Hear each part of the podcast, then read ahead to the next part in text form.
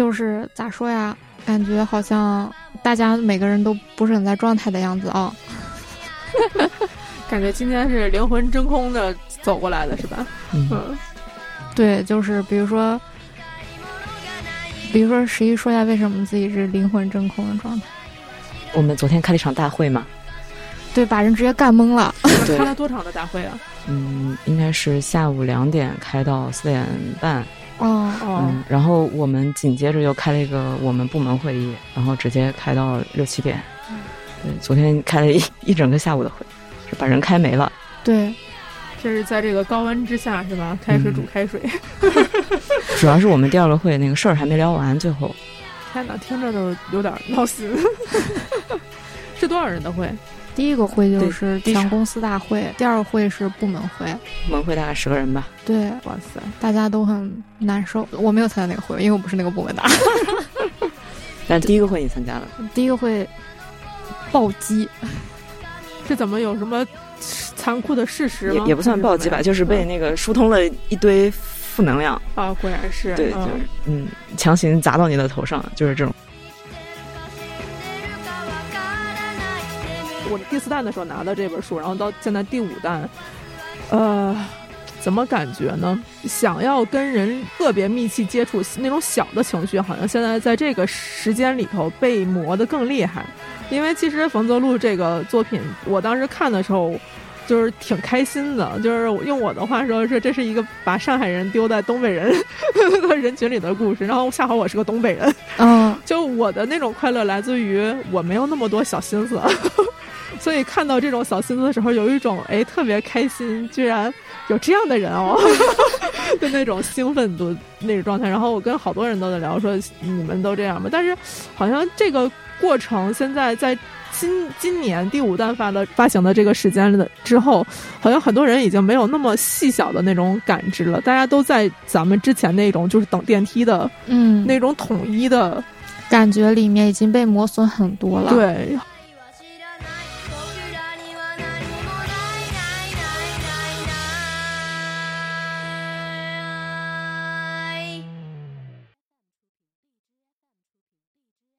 欢迎大家收听这一期的慢编史。这次呢，我们是一期共读会。这次呢，跟我们一起来聊这部作品的人是十一。大家好，我是十一。还有南宫红。哎呀，大家好，我是南宫。哎，对，都算是老朋友了吧？应该大家听到这个开场就能感受到三个人都不在状态，费劲巴拉的呀。对，然后因为在录这个节目之前，我们都是从不同的情绪、工作和状态泥沼中被拔出来的。它不是一个特别轻松的，哎，我们就在一起，然后我们看了一本书，我们很开心，我们来聊一下。它不是这么一个前提，而是说，我们都在各种鸡飞狗跳中，或者各种泥潭中，各种焦头烂额中，和各种像刚才南宫提到的这种麻麻的、顿顿的感受中回来的。嗯，而丰泽路，对我们今天要聊的作品就是丰泽路。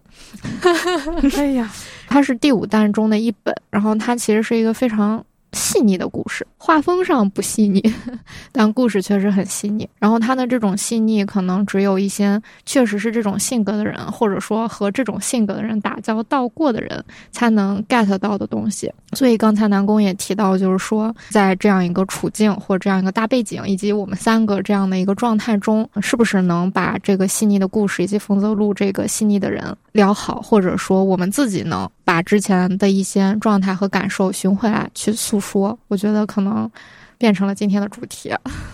对我甚至觉得，比如说冯泽路也像是一个从一个自己比较麻木的一个状态，逐渐找到一些细腻的情感的一个过程。嗯，你是这么觉得的？那南宫呢？因为说实话，我觉得今天的主角应该是你。嗯，我觉得这个题吧挺有意思的，就是第一眼看这个故事，因为它讲的是一个在大城市生活的这样的一个初中生的这样一个年纪的一个姑娘。我总想说，就是习惯现在跟别人说的话都是这种，就是上海人跑到东北的故事。也可以，我们正好有读者说这个东西是普通人倒贴脸儿。倒铁岭，好像比我还厉害。就是我自己其实读冯泽路的时候，对这个故事没预期。就是我已经蛮早觉得初中生的故事，除了中二之外，其实很难找到一个新的选题。嗯，对。然后他拿到的时候，他这个画风又是属于那种比较粗劣的吧？他的这这整个是那种铅笔的质感，然后基本上是没有修任何的线条。嗯，所以会觉得，哎，我根本不知道这是一个什么样的故事。然后他的名字叫冯泽路，冯泽好像也不是一个特别常见的姓姓氏，所以对这个作品就觉得，嗯。我没有什么期待，说是个什么故事。然后当时铁熊也好，然后介绍这个故事的人说：“你去看看他。”我就是真的是在一个时间段里空出来，我说到底他是要讲个什么样的故事呢？结果一翻开，发现这个故事呢，其实讲的类似的就是一个大城市的初中生姑娘跟父母其实有一定的芥蒂。在开始的时候，他其实并不知道是什么。然后这个姑娘非常的矫情。就什么事儿好像都要自己用自己的内心独白再过滤一遍，跟别人想的不一样。就是他是一个特别特殊的人。我说这不就中二病吗？然后人形弹幕机，对人形弹幕机自己的内心吐槽一直在做。然后当时我说我从小好像就不是这种这种别别扭扭的人。我说看看他到底怎么作吧，就这种 这种心态。然后。他那个父母之间明显感觉到好像有点什么问题，在这个阶段下，他妈妈就准备把他送到这个乡下大阪。然后对于我们来讲，大阪就是我的一个认知，就是它是一个说话有各种口音，然后非常放荡不羁的这样的一个日本的地方。然后我就自动给他带入到了东北，对。然后确实看他的那个台词的时候，就觉得哇塞！我一直看这个书的时候，我满脑子全是东北话。就是我那之前跟铁熊还在开玩笑，我说这应该有个共读会，就特别有，就是加上这种口音乡音，我觉得会特别的这个热闹。然后就觉得哦，这部分的人是我熟悉的，就是在那个大阪的人没有没有 I 人，全是 E 人 的这样的一个环境下，把这么一个别别扭扭的小姑娘怎么给她融化了。然后融化了以后，他找到了自己的内心的那一根针，然后围绕着那根针，他自己真正的想要怎么样重建自己，呃，最后发现哦是这样的一个故事。然后他缠绕自己重建自己的一个过程呢，也非常的可爱。它其实不是那种，就是说给你讲了个大道理，而是每一句台词加台词加台词一点点穿插进去的，包括里面有很多那种小孩子童言无忌的，老人百无禁忌的，还有一些同龄人互相插科打诨的，都是这种不正经之间一点点把他这种顽固的那种小石头给击碎了。那个过程吧，只能讲什么呢？你不觉得痛，反倒觉得甜。但是回头的时候，可能再看完这本书之后，你觉得哦，这是对一个小姑娘可能非常重要的人生时刻。包括在最后的时候，就是他以一场非常大的情绪宣泄，到最后的时候，我好像也在那个宣泄的界点中得到了那么一些治愈。放下这本书之后，我觉得哦，冯泽路好像变成了一个我的朋友。从此之后，这仨字儿我再也没有打错过。不错，不错，不错。嗯嗯，那十一是怎么感受的？他说的过程中，我就脑中就不断的 call back 漫画中间的某些情节。嗯，就刚刚说，比如说他其实也有那种对自己一些特别小的纠结吧。就比如说他穿上姨母给的裙子，他嘴上是拒绝的，但是后面又说，为什么我也觉得有点可爱呢？我一定不是这么想的。对他其实那个时候，对他那个时候其实已经开始有些动摇，甚至已经开始被有一些改变了。但是那个时候他自己也没有意识到这件事情。嗯嗯嗯，我觉得这个故事很有意思的就是，他确实是他不是一上来就告诉你是什么，然后也不会给你有一些特别直白的句子说我在干什么，我在想什么，全部都是通过生活本身，就通过一个个具体的细节，人和人的关系、对话、物件。场景来完成的，我就觉得它和生活本身很像。可能虽然我们不会像冯泽路这么别扭，但是我确实是人生中有段时间像他这么别扭过。然后我也在之后的生活中遇到过像他这么别扭的人，甚至是因为冯泽路他是初中生嘛，十四岁，很多人可能到二十四岁还是这样的。也许你们这种早熟的人不太懂，但是真的是这样的。其实。嗯，也不是，我是觉得看完房泽路里头有一个地方最珍贵的地方，是我发现我身体里其实是存在房租录的，对吧？对，但是我用很大的一个社会化的过程把它压制下去了，就这个是我可能读这本书最大的一种收获，因为他把那些别别扭扭的地儿，就像刚才说穿衣服这个，就是那个片段，就他喜欢，但是他直觉上觉得自己不应该，或者说我我这样做就不酷了，就他有很多那种理智上的东西，把他那种感性的冲动压制住的那种瞬间，其实我们生活中有很多。很多的时候，社会化的整个过程，就人长大的过程，大家是希望你说言行一致的，什么表里如一的，就这都是一个褒义词嘛。但是，其实人大多数时候，这种自洽是非常难得的瞬间。其实这是一个小姑娘自洽的过程嘛，就是自洽其实也是让人去舍弃很多自己内心冲动的那个瞬间。我自己是有这种感觉，就是当然自洽是结果嘛，就是但是你是不断的去。认知舍弃，认知舍弃，但是有一些舍弃是来自于被动的。冯泽路其实他很好的是放弃的东西，它是一些主动的时间，自己渐渐的知道我跟这个东西可以告别了，我这个东西可以放弃了。但是很多人的成长其实是被动的那时间，就这个阅读的这个整个体验让我觉得。我又重新的感受了一下这种别扭带来的价值，是因为很多的时间，你或者是他人，其实都存在别扭的时刻。我们到底要怎么去对待这个时间？这是这本书让我觉得会要重新思考的。包括其实这个故事里面非常精彩的是他母亲的故事，这是个大别扭带带出来的小别扭。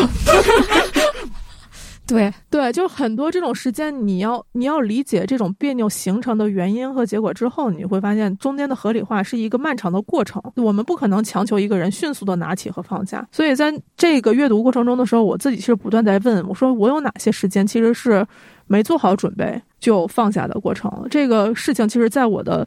内心里不断的在被激起，嗯，所以这可能看完这本书里头，为什么我说有一种我自己也想要宣泄、想去奔跑或者想去大哭一场的那种情绪出来，不是冯子路带给我的，是我自己带给我的。嗯嗯，那比如说刚才你说，冯泽路他其实一在开始就不停的有弹幕嘛，对他自己来说内心独白非常多，内心戏特别多，就是你就你在自己平常的时候会是这种感觉吗？哦，这个话题特别有意思，因为我之前也也做过一期电台，然后跟别人聊，震惊我了。嗯，就是我说我是个很少跟自己 OS 的人。啊啊！但是我的好多朋友听到那期电台之后，他说我天天跟自己对话。就是我，我都受到了震惊，你知道吗？这种感觉就是像之前不是网上有人说你是不是心盲，然后大家说我是心盲，然后大家说很难想，这是两个世界。就我的内心里其实没有太多我自己的声音，就是他可能就是内心里特别像那种就是做那个脑图的那种感觉，它是无声的。但是我还很震惊，有人能听到自己的声音，然后自己跟自己对话。我说可能这就是房泽路这种人是，而且这种我那次做这个调查，这种人可能还真的是挺大多数的，甚至有些人我不知道你。们俩是什么样子的？说自己在家是跟自己出生的对话。嗯，我小时候有一段时间是这样子的，就是比如说自己做一些手头的事情的时候，就会，我当时还是自己跟自己用英语对话。对，就感觉压力大吗？不是，我感觉好像就换一种语言，你就反而会更容易表达自己的情感。跟你自己对话的时候也是这样，就是我不知道，好像感觉说中文的时候你会觉得更害羞或者什么。但这个情况在我长大以后就比较少发生了。那现在呢？现在就很少，现在很少，不太会和自己说话。嗯，那想呢？比如想事情呢？比如看到一个事情，会不会就给他有个什么吐槽屏幕在心里面过去？就可能不是对自己说的，但是可能会对，比如说看到了一个现象，可能你就在脑子里会有一个声音给自己一个反馈，或者说。自己有的时候在心里面默默的碎碎念，想东想西这种，这个可能肯定是有的。嗯，就像其实看书的时候，不断我有的时候就是觉得看书最重要的一次就是你第一次阅读它的时候，因为有很多那种稍纵即逝的片段，吐了这次槽之后，第二次看的时候，你这个东西就不会再有了。但冯自路就是会出现很多那种，我我看这句话的时候，就会发现觉得他那个潜台词写的太妙了，就是，然后我看了一次，我就嗯觉得很就是有意思一次，因为就好像这种别扭不是我常见的嘛，就是哎。这个写的真好，对，然后再看一次，就过一段时间，可能因为我太跟他这样的差异性了，就忘了。就像我今天再拿出来以后，我刚才看我记的笔记，我说哦，这块还是写的很好，会有这种状态。但是你说他是不是我自己跟自己的对话？好像不太是。对，但是就是真的是客观的反馈，这种场景有很多。那比如说，像你就在你自己之前的人生中，没有遇到过类似像冯泽路这种性格或状态的人？嗯，其实这就跟我想问的第一个问题，就是我总觉得冯泽路自己会把自己当成一个特殊的人。嗯，就是中二期不就是全世界围绕着自己转吗？对。对他会觉得所有人的所有反应都是围绕着自己的，所以他做的所有的动作也是做给所有人的。对这个事情，其实挺让我害怕的。嗯，因为我从小到大觉得自己就是个普通人，从小就没有感受过自己是世界和宇宙的中心。我从小到大在初中中，现在回想觉得特别难堪的一件事儿，就是我以前有一段时间总觉得自己能控制红绿灯，就因为我。就 这些也不是对生命体，你发现了没？哦，就是我好像从小到大没觉得我自己具备能有那么强的影响他人的能力。这可能也是因为什么？我特别喜欢故事的原因，就是我会被故事改变。但是我没有办法改变已经成型的故事，所以人对我来讲也是一个完整的客体，他不是一个以我主观意志可改变的人。包括在长大了之后，说像我学心理学啊什么之类的，这时候就是很多人只能改变自己认知到的那部分，他改变不了你想让他改变那部分。所以这个事情就是非常大的影响着我，所以我很羡慕那种就是曾经有一个感受，说我能得到所有人的目光。且我的这个动作能影响到所有人，我觉得这是一个非常有魅力的时刻。但是我时时生活在这种状态里，我是非常惧怕的。所以看到冯德禄在小的时候就有这种状态，我觉得他应该是个有表演性人格的人吧。所以这其实是一个中二故事。对，那你呢？比如说这种自我中心的感觉，或对别人的印象，这种我呃有印象，应该是我感觉是可能要到小学了。就是如果有印象这种情况，其实是当时有一种被孤立嘛，然后当时又很想和别人玩。一开始我感觉我是不在意的，然后直到比如说收到的那个我们叫毕业的时候，不是要写那个同学录之类的东西，然后就有人在评价里面写。我觉得他可能是这种人，就比如他在评价里写说：“我知道你是一个很直的人，但是我不喜欢你。”会写这种话，对对对对对，就会有这样直接。对哦，对我刚刚一想，感觉他可能就是这种人，他就会觉得自己可能是宇宙中心，所以他对于很多对于其他人的观点，他就很重要，我一定要表达出来。但是也很羡慕这种人，就他们至少有了这些想法，他们就可以表达出来。我是觉得，可能他们说的时候，他们自己的世界里觉得是一种客观事实，这种客观事实是不具备有攻击性的。但是，其实，在我们这边，这种带有态度的东西，它就不是客观事实。对对，那我明显就是跟你俩对立面那种人。就是我从小非常喜欢向别人表达我的意见及试图改造别人，真的就非常热衷这件事情，直到去年吧。这个持续了这么长时间，嗯，所以当我在看冯泽路的时候，我的感受就是，因为他可能因为过于青春期了，嗯，所以那个那个就那么中二的阶段，可能我是没有了。但是他大部分的东西，比如说可能像你，可能比如说有一部分是被压抑了，有一部分确实你跟他不一样，你可以客观的看他。但我的感觉就是。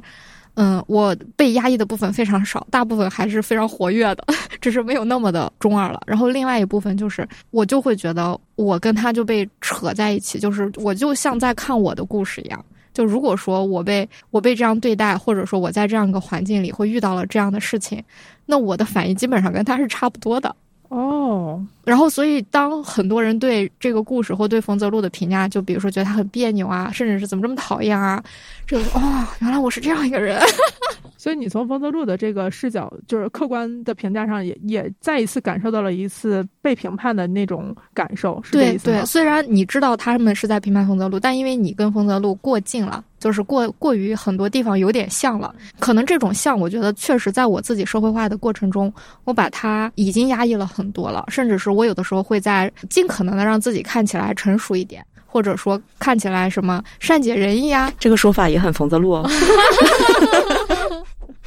无语了，就是会这样，会试图让自己这样子，但是你会发现。大部分你要不然就是做不到，因为你确实没有这个能力，或者说你根本感受不到这些。然后另外一个就是，哦，你会发现确实在这个过程中，在碰壁的过程中，慢慢感受到自己和别人之间的，比如说那个边界感是什么，然后以及比如说彼此对彼此到底是一个什么样的关系，而不是说会觉得像他那样，就是会觉得所有的事情都是。就在你这里好像很重要，以及你想要试图改变，然后如果你改变不了，你就会非常的拧巴，然后非常纠结。我觉得我的这种巅峰期可能就是在大学的时候，可惨了。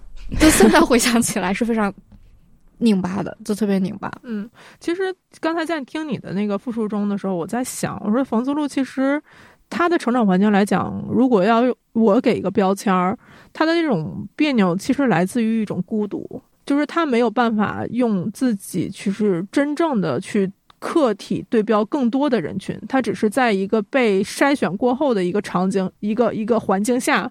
形成的自我，那个环境下其实是父母给他构造的东西。嗯，对，包括他的家庭环境，包括其实他学父母选择的学校的状态。其实这个故事里头有特别好的一个视角，就是他那个两个班主任的对比，我特别喜欢那两个视角。对，是的，是的，你可以具体说说。就是这个真的，我其实，在看的时候，我就想说，哎呦，大城市的教育怎么出现了这么大的问题？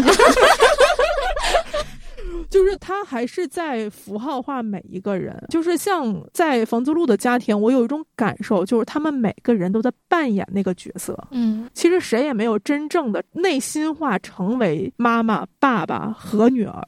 嗯，其实他们妈妈在演一个我很负责的母亲。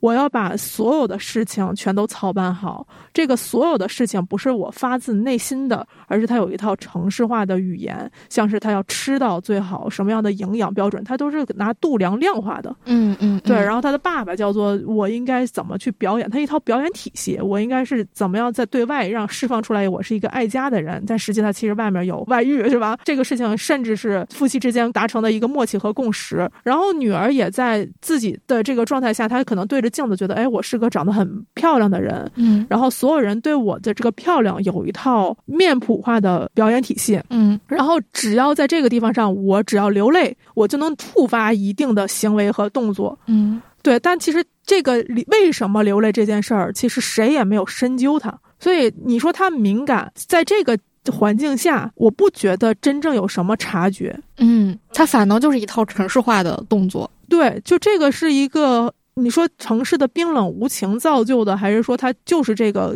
别扭的家庭里面带来的，但是这个别扭的家庭又是什么造就的？其实这往下去挖，可能是一个非常深刻的，说是他的母亲的成长环境和他的父亲怎么形成构建，他们是什么样的契约达成这样的一个家庭，他们对未来有什么样的期许，对女儿的成长有什么期许？这可能都是一些更深刻化的这种社会单元的这样的一个问题。但是体现在冯德禄的时候，就是他变成了一个。应该有敏感感受的人，但是这个敏感全都体验在了量化、数字化、城市化的冰冷的这个环境里。所以我觉得特别妙的就是他开始转学 这个事情。嗯嗯，而且当时说这个他的母亲讨厌关西，我当时觉得哇，这简直太妙了！就这个里面有各种，就是大家对这个乡下。然后这种就是不同阶层，然后口音这种事情的这种符号化的这个事情，我说这个符号化的人讨厌的事情都这么符号化，对，是的。然后最后可能他，比如说书里面揭开的谜底，可能就是因为母亲的前任是个关系人，可能是因为这种特别就是你想象不到的原因。对他这个揭开也特别有意思，因为你会发现所有的符号化后面。都有一个活生生、血淋淋的事儿，是来自于具体的伤害、具体的疼痛、具体的热爱、具体的闹心。但是这个从具体到真空的这一个过程，我觉得就是咱们刚才开始的那种麻木化的来源。是 对，就是咱们其实现在回头，我当时看完以后，我说留下来几个问题，我说你自己认为自己是个特殊的人吗？就因为这可能有先天的。嗯，优势就是方德珠就是长得好看，他自己可能就天生自己觉得我我命里头带着这种好看哈，就 是对，而且因我觉得他妈妈其实给他灌输了非常多所谓的优越感，对，嗯，然后像他自己就觉得他能读懂其他人，其他人也能毫无障碍的读懂你，嗯，他自己非常自信的听到他妈妈话的时候，就是我明白我妈妈想让我做的事儿。哦，我看到这句台词的时候，我当时都震惊了。我说实话，我从小到大的时候我就不明白家长到底要干嘛，你知道吗？对，当当时看到那句话的时候，心里想说你妈妈。到底想让你干什么？就是我在那儿看的时候，我就是第一个反应是 no，他不是这样的。就你他是哪儿来的自信？我当时的反应是这个。我说我从小到大最大的反应就是我永远不懂家长到底要干啥。就他让我做那些事儿，永远是为我好啊什么之类。但是我不明白，我都是长大了很多年之后，我甚至到了我妈的年纪，我现在才知道他到那个时候对我说的话是啥意思。他怎么就能明白说妈妈想让他那个自信从哪儿来？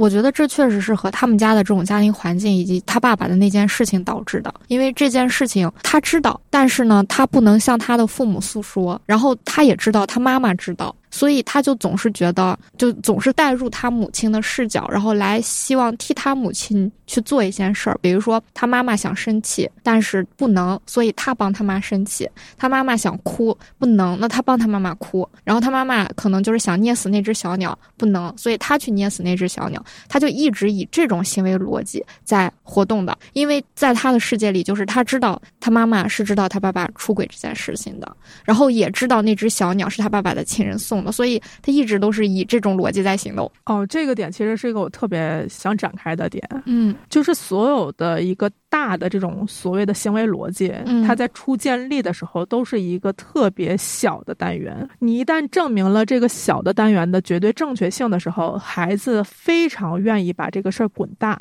嗯。一旦建立了这个行动的这样的一个标尺，他以后逐渐建立的自信就是：你看，果然我是对的。我觉得这个自信其实是来自于他识破了一个大的秘密，然后这个秘密其实没有人跟他解释，对，但是无数的证据都指向在这个事情是真实的，对，然后从此他就会确定自己的观察能力是正确的。但问题是一个小孩的观察能力其实是有边界的，对，是有，而且还有偏颇，包括你看他对于他同学的。见解对老师的见解，其实都有偏颇。比如说，他对待那个女老师的方式，就是把男老师送给自己电话号码 塞给人家，就干这种事情。而且他还觉得自己干了好事。但是你说这有问题吗？他这个行为的逻辑就建立在可能就是因为她比较漂亮，于是就是会得到男老师一些格外的偏爱，甚至是这些偏爱在一些程度上都有点快接近骚扰了。有的时候是的。其实对他来说，他他能干嘛？他其实也反抗不了，或者他也不是很会处理这些。事事儿，那刚好又遇到了一个很喜欢男性的女老师，然后这个女老师又会很明显的表达出来对男性和女性的这种好恶和差别对待。那他就说，既然你喜欢男性又喜欢男老师，那我这有好多他们的电话，那我就送给你。他就会用这种方式去化解他遇到的一种心理的别扭和困难，而且还把这一些合理和正义化，然后觉得自己干了好事，真开心呢还。然后包括之前不是关于捏小鸟的事情，他也觉得自己做了正义的事情，哪怕被他父母训斥，他那。内心深处也绝对坚定自己做的是对的事情，甚至他还在那想：我都做了妈妈想让我做的事情，他怎么还不高兴？他到底想干嘛？他就说：“妈妈真是太难搞了。”就是他就是一直都是这套思维逻辑。然后直到比如说送完电话号码，就我今天干了好事儿，开心的回家。然后他妈妈说：“你上去换完衣服下来，我有事儿跟你说。”然后他就：“我感觉有好事发生。”然后下去之后 就被送去关西，对，被他妈告知送你去关西，前送就是发配宁古塔，对，发配宁古塔。对，普通人发配到铁岭去了，就是理由，就是因为他妈妈，我觉得就是在那一刻就意识到冯泽路可能就是在这种教育环境，或者是她和自己丈夫的相处模式下感受到了一些问题，但她可能不知道问题，因为冯泽路从来不跟她说，而且那么爱哭的一个孩子从来不在她面前哭。反正这个故事吧，就整体为什么我当时看完觉得拧巴嘛，就是他经常是好心办了坏事儿，坏心办了好事儿。就是我自己，其实有时候在想，说他妈妈把他送到，说选择去关西，这到底是对他当时是想就想作为一种惩罚，还是一种让他释放？这块其实我是当时是没有很好的一个解读的，嗯，感觉像是惩罚居多哈，就是你没有很好的按照我们思考的一个方式成长起来，所以让你去体验一个你不熟悉的环境。我们也借此分开一段时间，对，然后我们保持一定的距离，这个距离能让妈妈我自己有一定的成长空间，希望你也能自己找着自己的成长空间。其实这种状态就有有点也是构成之前冯子路的一个原因，就是他在没有人真正的守护或把控下，其实已长到了一个。就是自己不熟熟悉的方式，然后并认为这个方式是正确的，嗯，然后直到被这件事情打断，对，直到去了关系，你会发现那边有一些无微不至的关怀。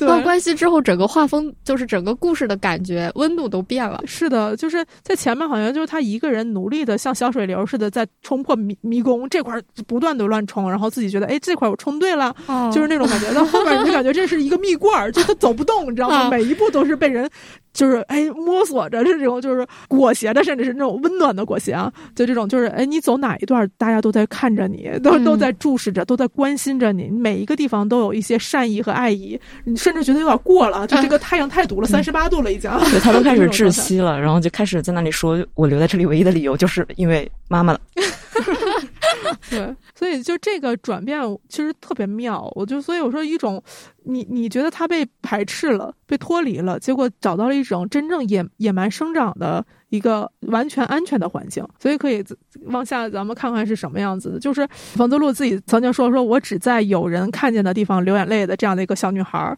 到了一个全是人的地方，她到底会不会流泪？” 对，但是我觉得她到关西之后。就不流泪了，这个真的是还挺。我觉得他之前的流泪是一种机械性行为，嗯，但是他到关西之后，他的那种麻麻顿顿的感觉，还有那种横冲直撞的感觉，全部都被阻断，然后又被重新的激活他的各种各样的感官，而且是种用关系化的强行激活。就是到关西的时候，我自己有两个感受，就是我曾经其实跟好多我的朋友聊过母亲的这个话题嘛，然后我是直到前年吧，好像在突然发现，为什么我说我跟母亲的很多关系和其他的朋友有一定的差异性，是因为我说我从来没质疑过我妈妈爱我。哪怕他用了错误的方式，因为我我从小到大其实跟我妈妈分隔了非常长的时间，她是到初中之后才接上我，我俩其实相当于是从陌生人开始的一段母女关系。但是她表现的所有的方式都让我知道，她是用行动告诉我她在爱我，而不是从语言告诉我。所以无论她做的很多让我觉得非常我没法接受的事儿，我也知道她的出发点是好的。所以给我带来的很多影响就是我对人很多的时候的接触也会先感受她的出发点对不对，这个事情就。塑造了现在的我，然后很多的时候，我发现很多时候我们聊原生家庭的这种观念，就是孩子们真的会质疑父母爱不爱他。是的，当那天我突然想明白这件事儿的时候，我非常的难过。就是因为我第一反应我自己是无比的幸福，第二是我是觉得那种状况真的很难受。我自己有的时候还开开玩笑说，我感觉我像是很多年前像是有家不能回，但是我其实分明知道有个人在等我。但是很多人其实你知道他有家可回，但是那个家是那个温度是完全不一样的时候，我那那一天突然明白了那种难受的状态。在丰泽路，其实这个故事里头，我当时也在想说，为什么说这个姑娘其实你感觉她在前面所有人都关怀着她，在宠爱着她，但是在家里头其实那种孤。孤独和不安全感是一直有的，他没有办法张开嘴去问真正的爱和信任在哪儿。但是到了关系这件事不用问的，全都涌到你的面前，就是他每一句话都都感觉在像游戏里，就是信任加一加一加一加一，一句句话这种，就爱加一加一这种爆棚式的，所有东西都能佐证这件事儿。他每一句好像都用那种没有。攻击性的话，甚至是有点调侃，虽然刺刺的话，但你知道那东西它伤不了你，它扔的都是那种就是棉花球，你打到身上了之后，你发现哎不疼哎，就这样一次次刺激下，他发现在这个环境里，我好像可以脱开一些壳，去做一些往前走的事。我之前那些技巧，发现其实做起来也挺累的。我哭其实是需要调动整个身体各种情绪，但是需要演技的呀，就是在。真正的融化开了之后，好像这些事情变得费劲了。嗯，对，这个是在这个故事里头，我觉得非常好的一套展现。就你能看到被糖罐融化开的那个一个小冰块的那个瞬间，这让我觉得这个故事非常的传神。然后作为这个故事的时候，我我也不知道为什么，我说真的，今年过年的时候我也是回到东北了嘛。非常神奇的一件事就是，我以前其实不太愿意回家的。过年的时候，很多年其实都在北京自己过，或者是把家里的人接到北京过。疫情之后开放的这一年，我是逃也似的回到了东北。我那个时间是非常想要看到那些无拘无束、大大咧咧的人，想要看到那种就是我说来自于黑土地的那种生命力，想去看那种大雪地里头大家不顾一切的撒欢儿，就那个东西我不知道是什么，可能就是我说有种蓬勃的生命力吧。包括像我今年，我就自己也感觉到自己话越来越多了。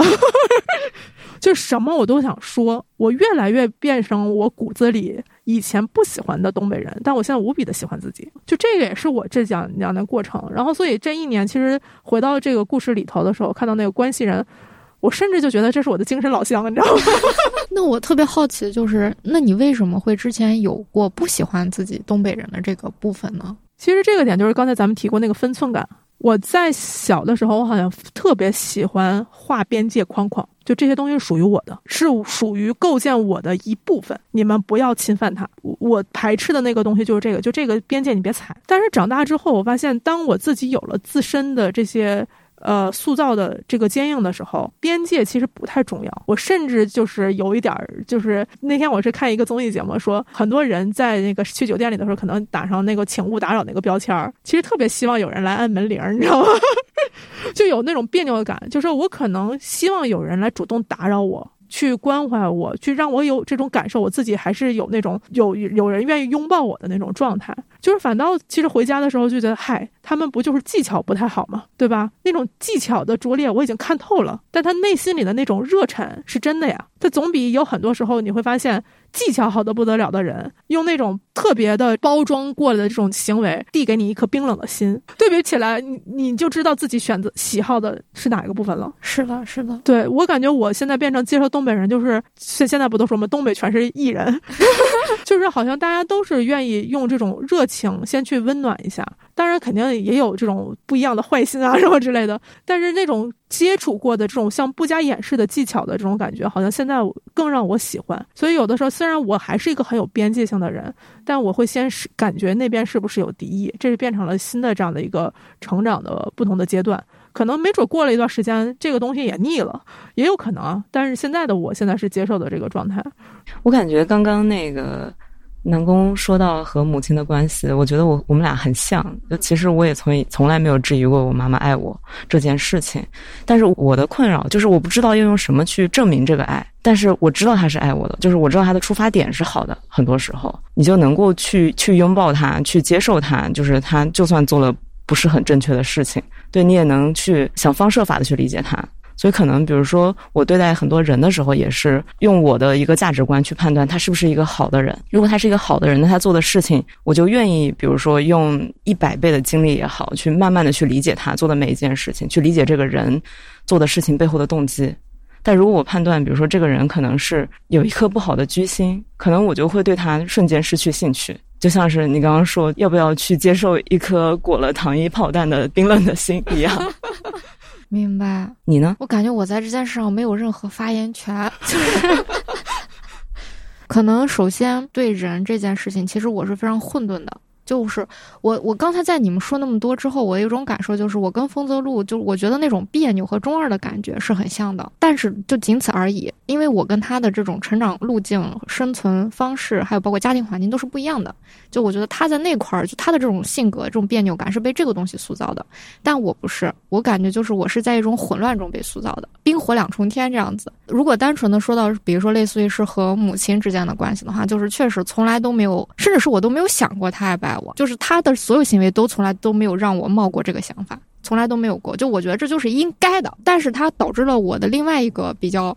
看起来挺愚蠢的行为，就是我就会对他有更高的要求，我就觉得你应该做得更好。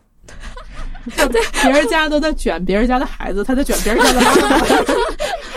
对，我就觉得他应该做得更好。就为什么？比如说，其实，在随着成长。的时候，你会发现你和父母之间并不是所有的东西都能互相理解的。就他们，我就会发现有很多很多我的行为、我的想法，他们都不是很能理解了。比如说，他们以前都是能理解的，突然不能理解了，或者说提出来反对的意见和想法的时候，我就会非常的生气或特别伤心。我就说你是我在这个世界上最亲近的人，但你都不能理解我，我该怎么办？我就说你不能，你必须得理解，摁着头让他理解，然后他就会感到很痛苦。比如说像我，我觉得我爸是很好的，他能拿捏那个尺度，比如说来处理和我的关系。但我妈妈明显是不会的，就是她也会为此感到痛苦。然后我跟我妈就这么痛苦了好久，直到我突然间意识到，就是哦，我妈妈也是普通人，她也不用真的无微不至的。理解我和为我考虑，我就把她真的当一个模范妈妈一样去那样子，所以后期我才开始反省自己好多对母亲过于苛刻的要求。我记得我大学的时候，我记得好像之前有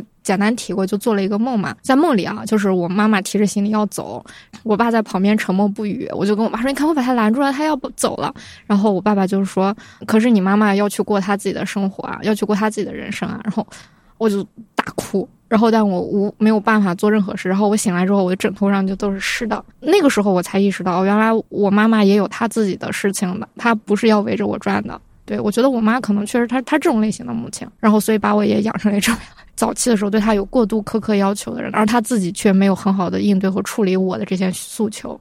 其实你看，从刚才那个话里面，我觉得大家或多或少其实成为自己的那个时间都不太是一样。就是我们可能都是像刚才我说提到方德路的，都是按照一个社会化标签先臆想出来一个家的样子，嗯，大人的样子，嗯母亲的样子，父亲的样子。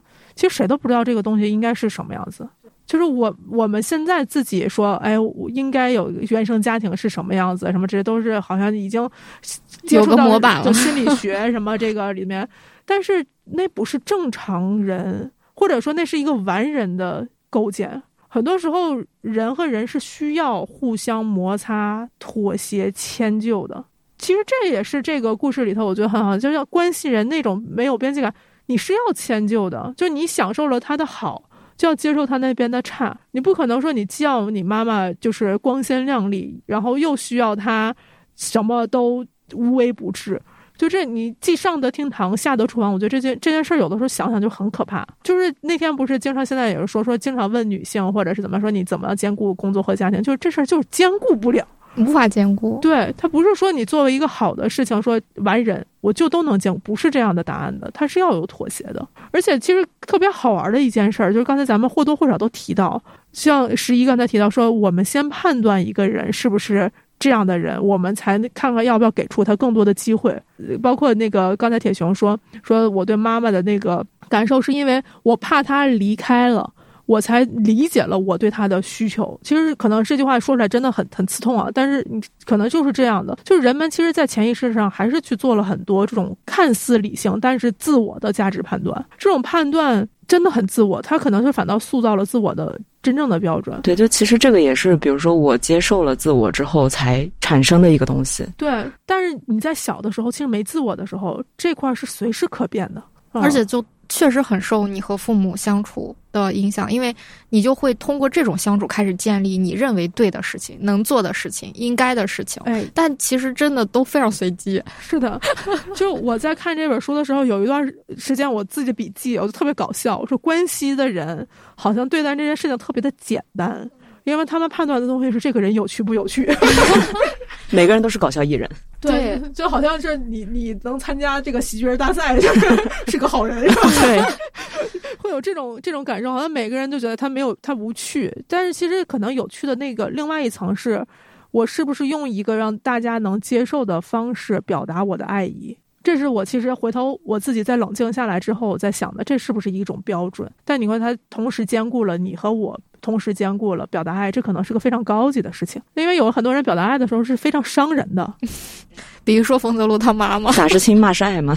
对，是很伤人的。因为小的时候，我无数次的就是很费解，就是家长有的时候吵架，我在旁边听的就震惊。我说他俩明明说的都是我爱你，为什么互相能呛呛这么久？你就不能好好照顾你的身体吗？天天那么睡得那么晚，你怎么不好好吃饭？我说这种话好像能换各种好话好话说，为什么不呢？我从小到大就不理解这件事儿，直到我发现大多数人都是这样。我说哦，这可能不是需要我理解的事情，它是需要一部分人明白这个事情代表的意义是什么。大多数东亚人都是这样。哦，真的是，对，所以就好多，我从小就很好奇这件事儿，因为有一件事儿，我是真的想要特别快的去去跳到这个话题，因 为这是在后面。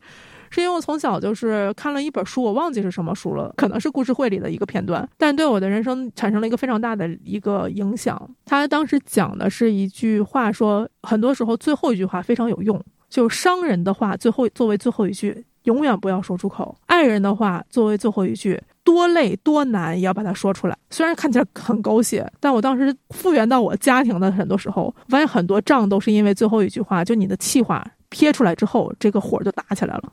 然后很多的时候，我觉得我妈看着我那眼神，就是说不出来“我爱你”那句话，然后导致我俩那个关系就是缝合不上。然后我发现这简直是人生的真理啊！我记得好像是故事会上的一个冷不丁的话，但是那句话对我的影响非常非常的深。所以好多时候，我觉得那种幸福的标准也是在这句话里头开始去衍生出来的。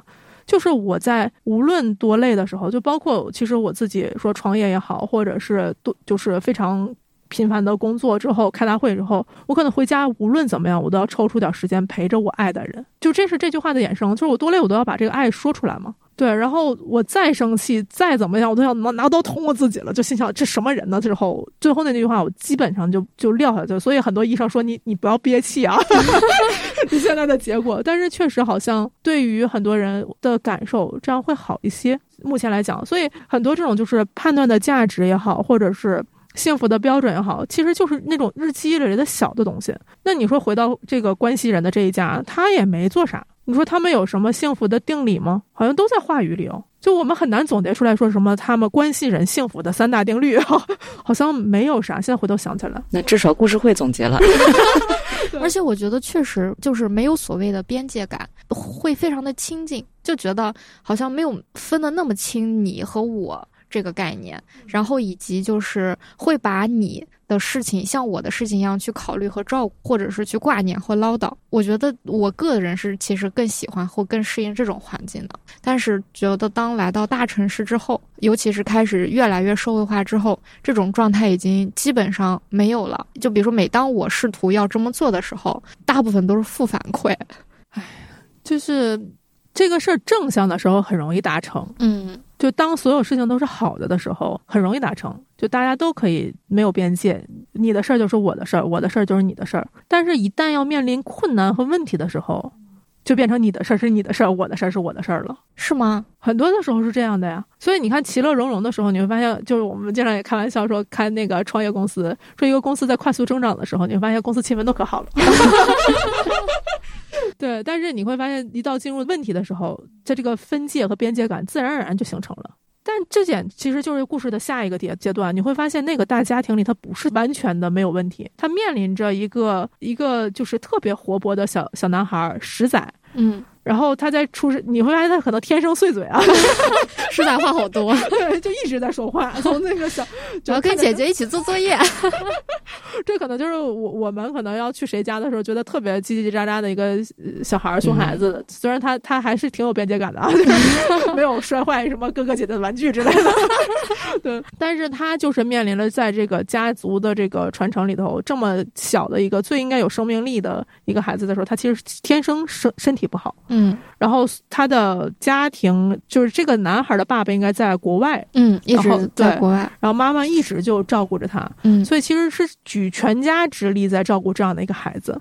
然后这孩子也是属于经常就是生病到蛮蛮严重的要去住院，甚至可能会面临的死亡的这样的一个威胁。所以很早，其实这个家里家庭就一直在面临着生死的这样的一个话题。但他们好像对这个事情也是以温度的那种状态去去处置，而且确实像没有分谁家是谁家，有能去帮忙的就去帮忙了。而且甚至是像是房泽路来这家，其实这也是个蛮远的关系啊。对，就是来到这么一个大家子里头，其实是一个远亲。非常远了，而且还就是 怎么说，跟个假人似的，冷冰冰的一个人过来，他们到底出于什么样的心，说我去把它融化？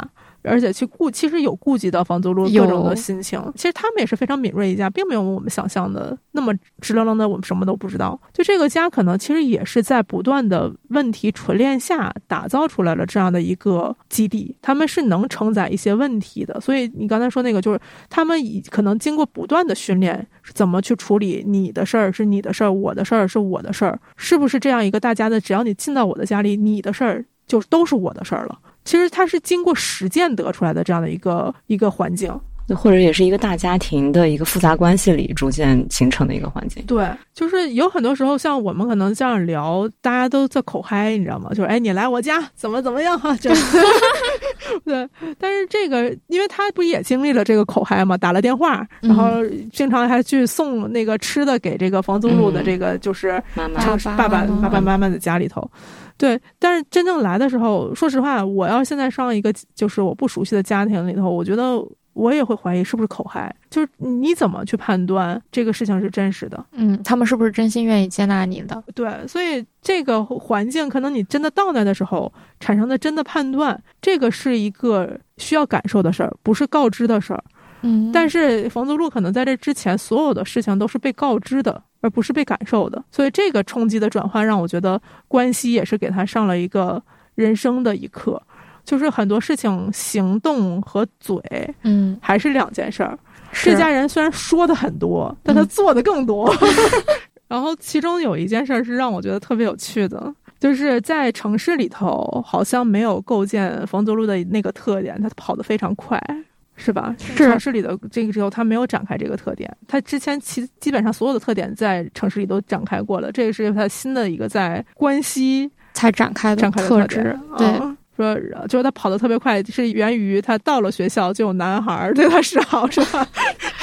是的，是的，他在东京也是这样嘛。但是我的感受就是，东京的男孩似乎也更有分寸，就是大家也更有技巧，但是关系是没有的，就是就是直接安后那想你，差不多是这样。所以他就，我觉得对冯德路刚开始肯定是有非常多的这种刺激，甚至是恐惧，就是或者是无法应对，就是我觉得对他的信息量有点大。我觉得他能干的事情就是逃，对。然后逃的话，那就只能跑啊，然后就越跑越快，越跑越快。然后每次他跑的时候，旁边都有人给他吐槽，就作为一个捧哏，说：“哇，他跑得真快呀！”对，因为不会从他的外外形上感受到他是个会跑很快的人。而且我感觉就是那种，我我其实特别关注于他在东京的那个学校，老师和同学的是什么样子的人，和他到关西之后，老师和同学是什么样子的人。就其中我记得很深的，就比如说。在东京的时候，他上课假哭，因为他无聊就会假哭一下，而且假哭可能对他也是吸引别人注意力的方式。咱在东京，他就是这样一个人。然后结果他的老师就发现他哭了，嗯，然后哭了之后呢，就去。安慰他呀，然后说：“哎，以后要多找我聊聊啊，包括给他电话号码，就是受到格外的关注和偏爱。”其实我当时就在想，其实他的这种假哭，其实就是因为有来自老师这样的正反馈。哎，是的，对吧？就是加强了他觉得我这样干有用。我虽然我可能不一定觉得他怎么样，但我就觉得我就要这样一下。他这样干就可以获得关注。对，就是百分之百 会获得关注。但是他在关西的时候假哭。那个老师可能就说：“哎呀，看透了。”对，那老师，哎呀，他在假哭。然后，而且老师可能不是说去所谓的偏爱，或者说给他电话号码让他联系自己，更多的就还是在关注他的心理状态，甚至在考虑他的父母为什么没有来，他的爸爸妈妈怎么样，就是会考虑的。在我看来，就是更像一个有温度，然后以及真实的去考虑到冯泽路的处境的这么一个成年人的视角。虽然是一个搞笑的关系人，但是却更像是一个能给予成。就冯泽路成长中有帮助的一个状态，而不是说继续让他触发那种假哭的技能的一个状况。等于说他之前其实通过假哭就没有获得真实的关注，虽然是被人看见了，但是没有获得真实的关注。但是他其实到了关西之后，他虽然是假哭。但是他发现他获得了一些真实的关注，就其实这个是对他来讲是一个很陌生的事情，反而可能会让他觉得害怕。对，是的，他老是给他一顿输出，你可以找谁帮助你呀？让你 怎么怎么样呀？然后就哦哦，十六号，十六号。他发现可能我之前假哭只会获得一个就是需要我简单应对的东西，我只要把电话号码给别人就可以了。但是我现在假哭，可能我就要获得，哦，我要去解决这些事情，要不然我就不能再哭了，因为这些事情我也没有解决呀。其实是这样的，就是我觉得这个就是故事，我不确定他创作的时候到底是有意识无意识的，但这些行为就连接起来特别妙，就是因为你看他哭是为什么？是因为想要逃离那个环境，嗯，然后他确实在这种虚假的安慰下，他逃离了。但是你说他在这个关系那一边的时候，他哭想要尝试一下，但被看破了，嗯。且同时带来了很多真正的洞察，叫做你生活中真有问题 然后从而他真正的自己拔腿跑了。对，就这个这几个动作的行为特别的，就是我觉得在心理上简直是可以一一对应的。就他的那个，像他之前逃离，他没有跑，他其实没有真正的离开他真正就是未洞察的这些事情。嗯，所以这几个故事。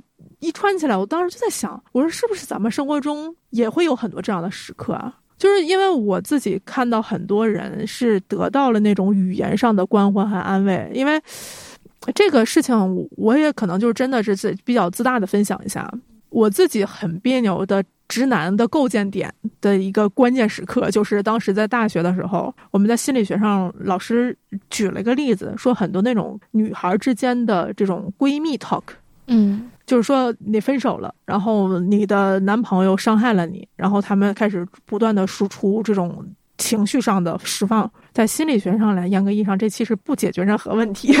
是的，我当时就接受了这一这一面然后我从此呢，就是变成了一个分手大师。一 一下子给人解决问题是吧？对，就总愿意进入到这个就程序里头。我觉得这种我安慰你，你安慰我，其实你面临的很多问题，你又回去了，又进入到那个糟糕的关系里，其实没有什么任任何意义。从此真的就变成了我闺蜜里说我是直男，就是只要找我之后，我说你们分手吧，就是这种状态。但是就是经历了很多年这样的一个就磨合之后，我发现哦，还是情绪当然是要照顾的，但是情绪照顾之后这件事儿，很多人还是失去洞察的。就到底什么造就了现在的这个事情？嗯，就这件事儿就带你看，发现很多这种都是呃营销号也好，或者是各种书籍都是说我们要照顾自己的情绪，但是什么造成了情绪？这件事儿其实已经很多人不被问了，但是恰好反正这个故事里，我当时就觉得特别有意思，就是那老师上来就是他假的，然后上来就是他真的有问题。这个问题在冯泽路的时候就我跟我没问题啊，怎么说了以后一听哇，真的有问题，好害怕。对，所以有的时候在生活里头，我们可能有很多这种时间，觉得哎，这个是小问题的时间。但是你出现的频次足够高的时候，可能后面就是有大的问题。所以方泽路一直都在假哭，这个假的情绪后面全都是问题。嗯，就这个其实是给我们很好的一个警示所在。他用了一个这样的一个比较温和的这样的故事。我我那天就在想说，哦，我可能确实自己。太直男了，就是是，但是你像老师他的关怀就非常有意思，就是他在后面也搂回来了嘛，就是他在后面去真正的说，我想要不回东东京啊，不回大城市的时候，老师也成为他的掩护了，对吧？就是你在那个时候还是要构建像对关心人的那种信心、那种信任之后再去。输出一些东西还是比较有用的。你平常的时候，这反正这还是一个度的问题。但是对于读者来讲，我觉得对于咱们现在的很多人来讲，还是要观察一下，就是先观察自己的情绪没没毛病，但是还要注意一下情绪后面的东西。就它可能还是存在于情绪里面的霉斑，那个东西是让你真正难受的事情。嗯嗯，这个是让我觉得老师这个角色也树立的太好了。这个对比，我觉得他。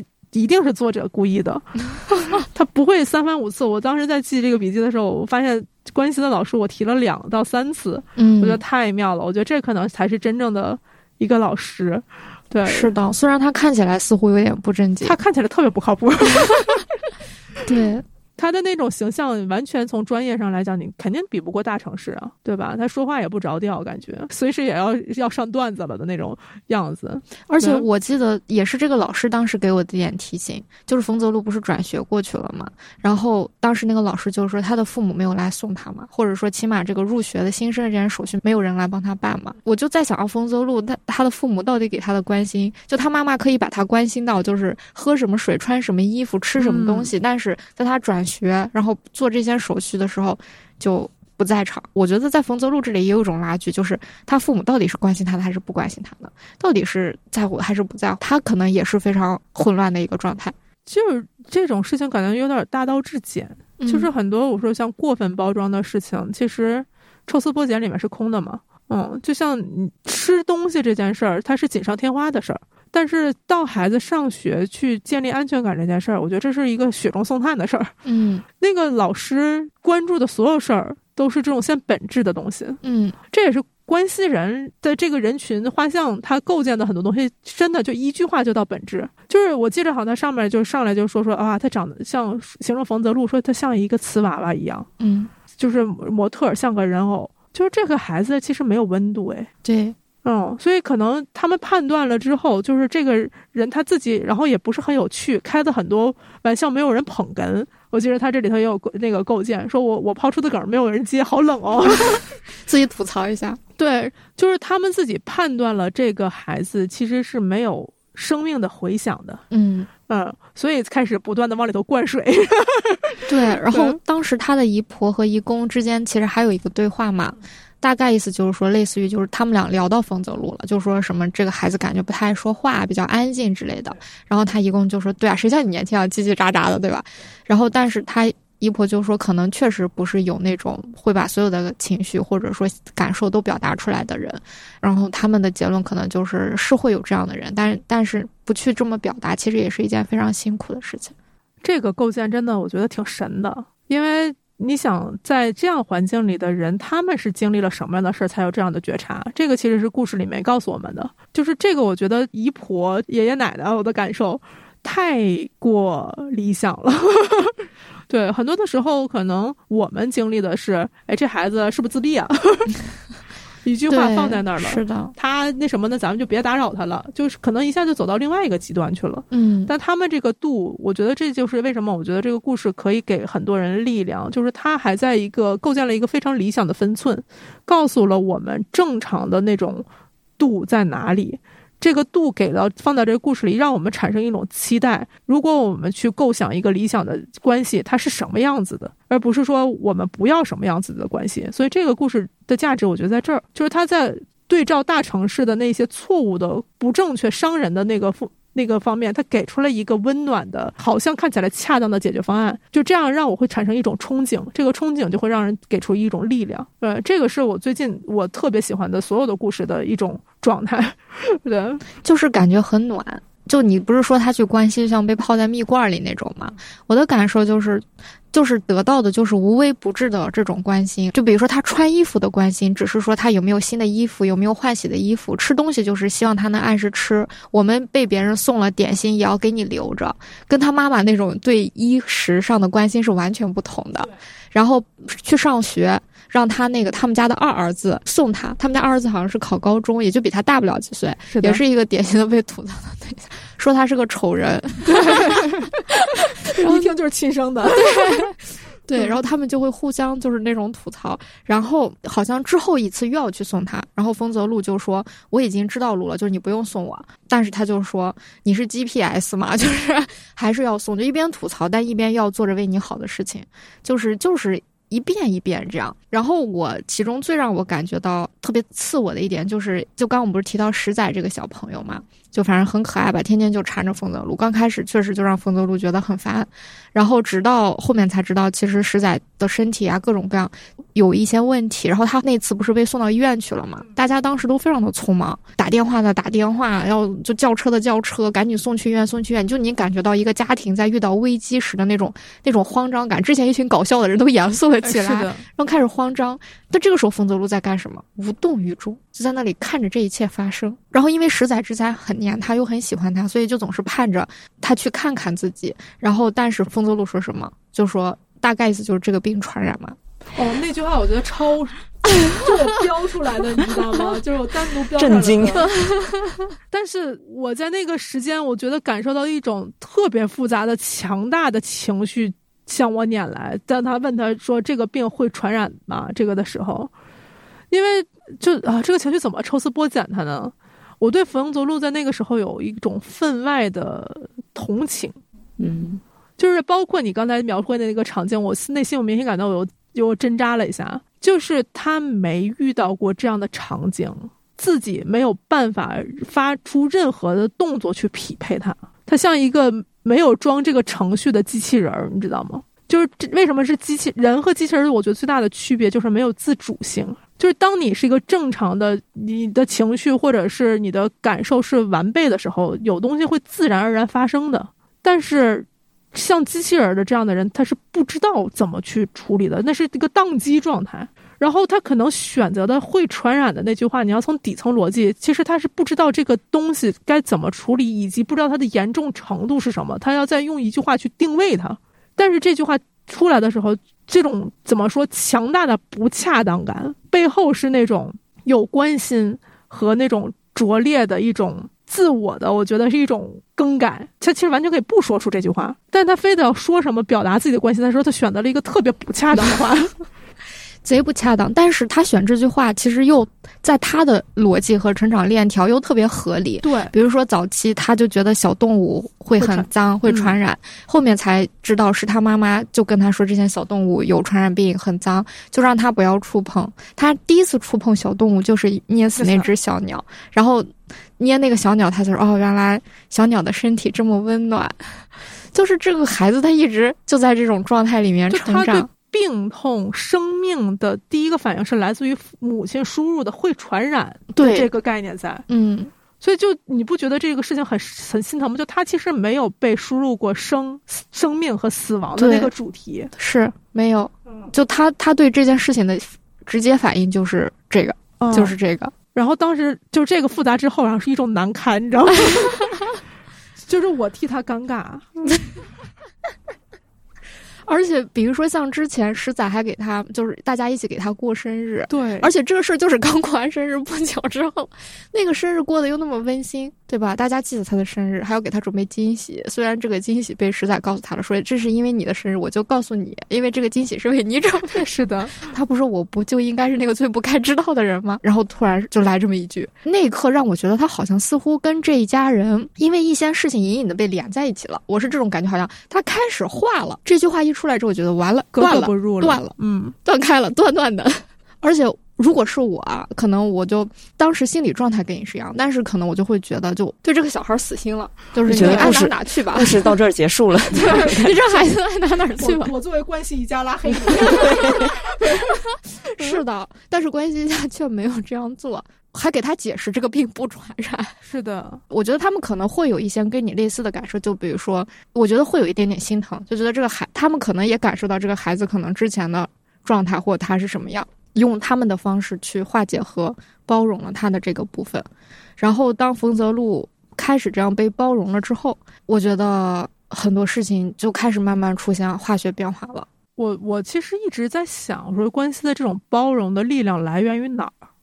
我在前面其实有一个地方标注了一次，他们在讲生活的很多那种小细节、小讲究，包括他们怎么吃赤福，然后包括那个就是什么过生日的那种拙劣的仪式感。嗯，就是我是觉得他们在对于生活的很多细节的地方上有自己的那一套温暖的城市化的东西。嗯，对，这是对抗冰冷的城市化的一个防护城河的构建。就是可能有很多事情，你看到它的冰冷的那一瞬间，但你看到这些物体存在，这些行为存在，你就知道它背后是温暖的。我觉得那个是一个，就是像催眠一样的正向讯号。对，那可能背面的另外一面就是你看到所有的事情，就是哪怕你知道它是爱你的、温暖的，但你看到那些构建出来的冰冷的东西，它释放的时候，你就会质疑这件事儿。我觉得可能这就是根本环境上的一个不同。嗯，所以我我就觉得。当能说出刚才那句伤人的话之后，还能在接纳的人的那个内心里面，他们一定是非常信任爱的存在。那这个爱的存在，一定在那个环境里头有一些客体的表现。那他可能表现的就是这些细节的地方上，包括对每个人的如数家珍的历史，就是说说说年轻的时候什么什么样，就是这种每天都构建出来这种废话。对，就是用这种。废话建立了对彼此的爱意、信任和一种安全感。对，就用这种东西在确认，他们是用这种东西在确认。对，它就像一套密语似的。嗯，就是你是个丑人。对，是的。一说这句话的时候，你别不懂这套逻辑的人就觉得，哦，你看他被骂了，他被贬低了。但是可能熟悉这套的人就觉得，哦，我我又被关怀了呢。对对，但其实当时冯泽路说完那个会传染之后，那个丑人是破防了的。对，丑人是生气了的，因为他还小。对，他说这说的是人话吗？然后问奶奶，这个人什么时候搬走？对，强烈要求赶紧拉黑，是这个样子的。所以你看，就是可能对于老年人，他的那个防护体系就是比年轻人岁月的差距时差来自于哪儿？我觉得就来自于这些。所以我们经常开玩笑嘛，就是有时候我说，你看你在院里头，就是遛狗的时候，一只老狗对什么事儿都波澜不惊。你看那小狗到处的叫着。就是他们对这种信号的识别，就是人和动物其实是完全一样的。嗯，就像可能人家说这个四十五十岁什么就是知天命啊、不惑什么之类的，其实也是这样的。我觉得可能这样这种解读会更更温暖一些。就是我们知道哪些事情的符号构建是对人是有伤害的，哪怕它看起来其实是温暖的，这种东西是来自于经验的积累。然后，当然我自己的生活的抵抗性也是这样。就是很多人家说，就是情侣之间。有很多废话，大家都不知道那个东西意义是什么。但对于那两个人之间，那就是爱的密语。就那句废话，其实对于第三个人来讲毫无意义。对，确实毫无意义。对，所以，但是这些废话在一些需要抵抗的时候，你会它就变成一种绵延的力量。嗯，那个可能才是最坚硬的铠甲。是的，可能比如说两个人可能之前的憋气啊、矛盾，或者说稍微的一些猜忌，可能就因为。一个人说了一个话，另外一个人接了，他可能就结束了。是的，嗯，对。而且就是这分享一个我自己的这种小的生活习惯，就是有的时候为为什么就是情侣之间有时候送那个礼物有很很重要。嗯，就哎呀，开始分享一下来。对，就是 就是 get 一记得，就是当你你你在吵架的时候，那个连接点就变得很重要。嗯，就可能你家里有一个玩偶，我妈看着那个玩偶就觉得这什么玩意儿 放在那儿怪丑的。嗯，但是你当你吵架的时候，你把那个玩偶拿过去跟他道歉的时候，那个就变成一个连接点。嗯，嗯，这就是我生活中的一个体验。就很多废话别人是不能理解的，但它确实是有意义的，而且这废话确实是有无穷的力量。嗯，嗯，所以这可能也是关系，因为他们话多嘛。我觉得他们的那个话多，其中一部分多的部分就多在这上面了。嗯然后我就觉得像，比如说像冯泽路的妈妈，可能就是一个非常典型的不会去表达和链接这些东西的人。他他就用他的方式是非常直来直去。你看他对冯泽路的这些关心，比如说他关系一婆起来的东西，他妈第一个反应就给人打掉。嗯，你就你说话呀，就是你可以说，比如说妈妈可能觉得怎么怎么样啊，就给我给打掉。就是这样各种各样的这种行为，但是你看，我觉得他妈妈的这种行为，可能也来自于，比如说和他爸爸的相处方式，他父母的相处方式真的是在我看来过于的客气了。他们太就事儿论事儿了。嗯，就是中间有一场，我不太记得是哪儿了，就是让我觉得冰冷到感觉像在谈判。嗯就是说那个要不要接他回来，然后说那个我们俩的关系怎么处理的时候，几乎看不到情绪。那个时间让我导致这种理智下真是不是有爱嗯的存在？对，因为很多时候我们自己有的时候看年轻人一发微博说家里的人说话老是捞不出来什么东西嘛，就是能不能说的更明确一些？你想说什么就说什么。嗯这东西可能也是一个双刃剑，就是我们要接受刚才那种绵延的东西的时候，那可能就也要耐心一点去去挖掘他真正想要说的东西是什么样子。我觉得他爸妈可能，因为我觉得，因为我们看到的故事的开始就是冯泽路已经上初中了嘛，然后他上初中之后就先一来一大段我的独白啊，我的眼泪就像水龙头一样怎么着。其实那个时候他爸爸不是就已经在出轨了嘛，而且也是被他知道了的。所以那个时候我老觉得冯泽路就什么装病逃课之类的，其实多多少少有点去看看他爸爸，就看看那个事儿，就是去你看他他说我又来到了我爸爸公司附近啊，就这种，就就就是一种被牵引的感感觉，就是他在他这里这是个事儿，而我就这完全就属于我自己的解读啊。我觉得他爸爸和他妈妈就相当于那种非常冰冷的、客气的、城市化的交流，就完全建立在他妈妈知道他爸爸出轨，但是他妈妈不知道他爸爸知不知道自己知道，他爸爸也不知道他妈妈知不知道自己知道自己在出轨，反正就是两个人就是这样，就是这种罗生门连环套，没有任何一个人把这句话挑明过。但是从后面的行为中，你是能感受到他妈妈是知道的，但是没有告诉他爸爸。两个人之间的关系就只剩下了猜测和在冯泽路面前维系的父母，以及在冯泽路离开说要过所谓二人世界的时候，你看他妈过吗？他妈就只他妈买。自我提升卷王去了。对，对，然后以及他妈妈做出的一些非常反常的行为，就是穿着他女儿校服去见自己前男友。对，哦，这个情节也太妙了。我对这一段，就是我当时看到这一段，我就觉得这，嗯，就是这可能是我全书中第一次看最不能理解的部分，但是看了几遍之后又特别难过的部分啊。就你能理解吗？嗯，我曾经跟我的朋友有过一次对话，嗯。那个对话对我的影响也非常大，就是人会停止在自己受伤的那个年纪。嗯。我觉得她妈妈其实就停止在了穿着校服跟她男朋友受伤的那个年纪上，就是她对关系的所有的反抗和反弹，都来源于她那一段关系的不和解、不放下，然后以及走进下一段关系的时候的那种拧巴，其实也是一种自我的放逐。就这样吧，一个不讲关系话的关系人，嗯，就是冯泽路他爸。那是个 PTSD 啊。是，嗯嗯，而而且就是我的感受就是，他妈妈和她前男友之间见面之后，不是还有一段对话吗？这段对话里就是夹杂着很多，呃，就是如果如果说让我们就过度解读一下，比如她妈妈讨厌看电视这件事情，就纯属我过度解读。比如讨厌看电视这些，因为她前男友一进来不就是把电视开开了嘛，然后她妈说把电视关掉，而且你感觉她的反应是非常激烈的，很有可能就是因为在之前两个人相处的过程中，对方可能更爱看电视或者更在干嘛，就不是把注意力放在自己身上的，而是对吧？所以她就会讨厌这件事情，甚至是会觉得电视是不好的，电视里都是什么乱七八糟的事儿，就是把这一切的厌恶感不断的放大吧，这属于恨屋及乌了这。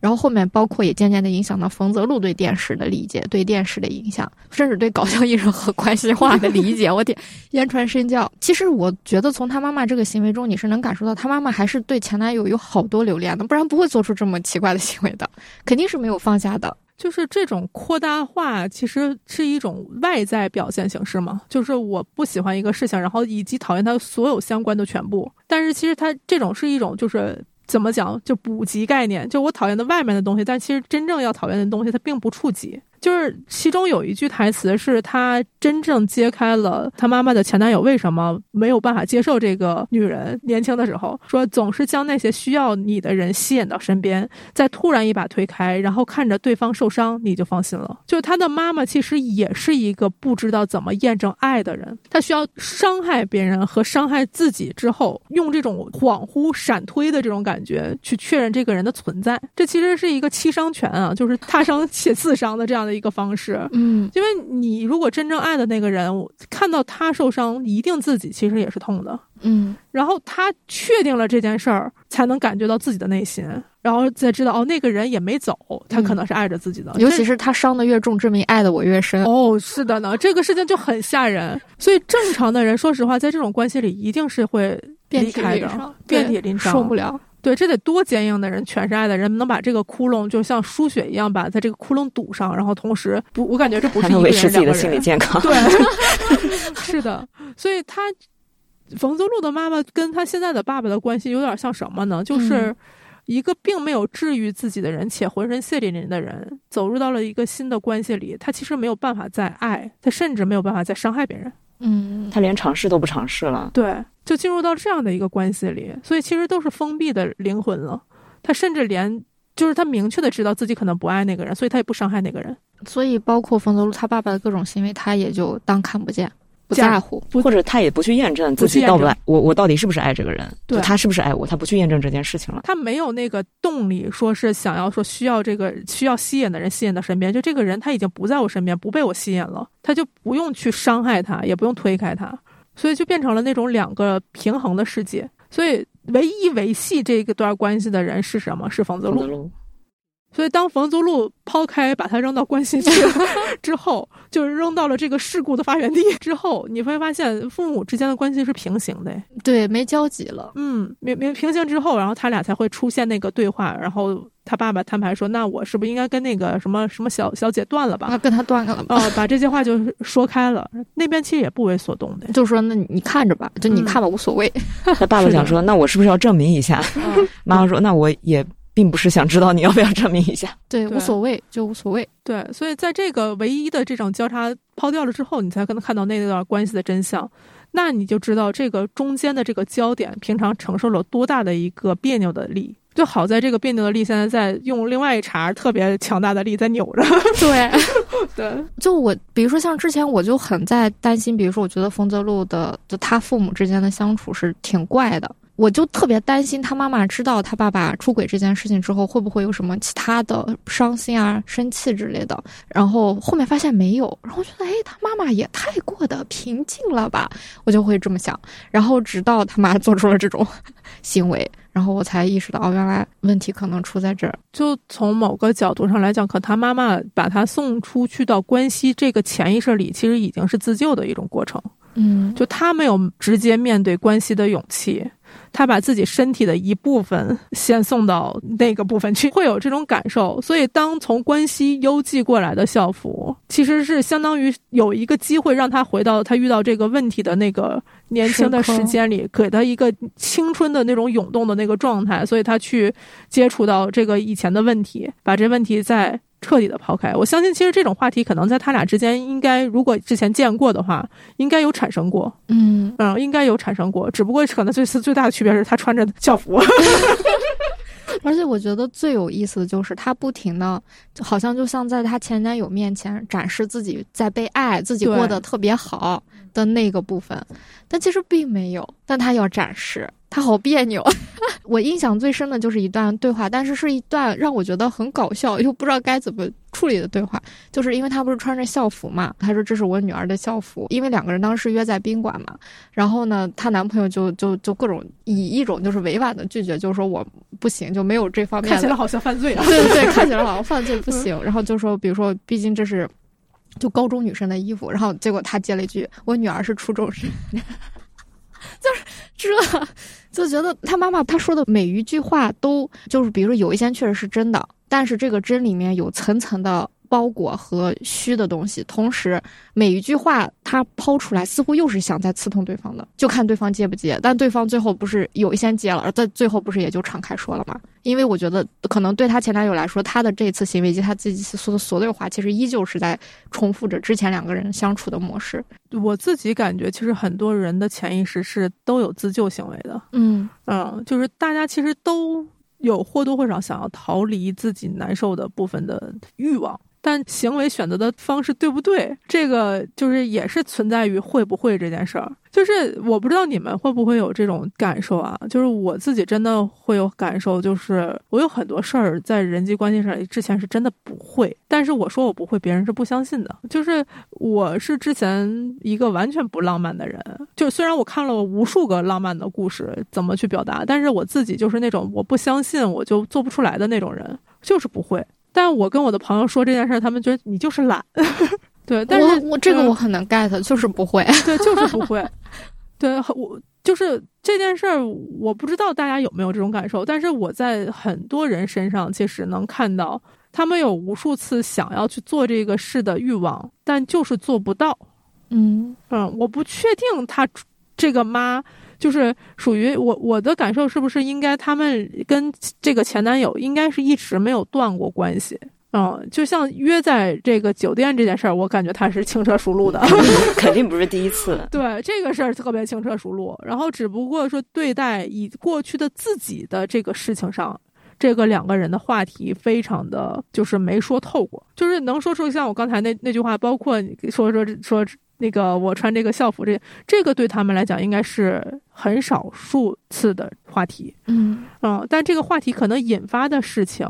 是他们对待自己的生活的一次，就像他并不知道他的女儿有多大，他并不知道告别了这个女人之后，他的女人自己其实时间往下流动的样子是什么。在他们彼此的眼里，他们其实都是停掉的时间的彼此。可能在这次的这么的异化自己的这个实况里头，他才看到了时间流逝后的样子。嗯，这是我当时的一种感受，所以有的时候说这种 role play 其实还比较 比较重要，就是在于你能看到不同时间上不一样的自己，你分明知道你穿穿不上这个校服了，你不是那个时间段的自己了，该离开那个时间段了，然后。这个男生也会发现，哦，这个女人其实不是我印象中那个女人了，可能会有这样的一些判断和时间。我不确定之后他们还会不会有这样的阶段了，但是。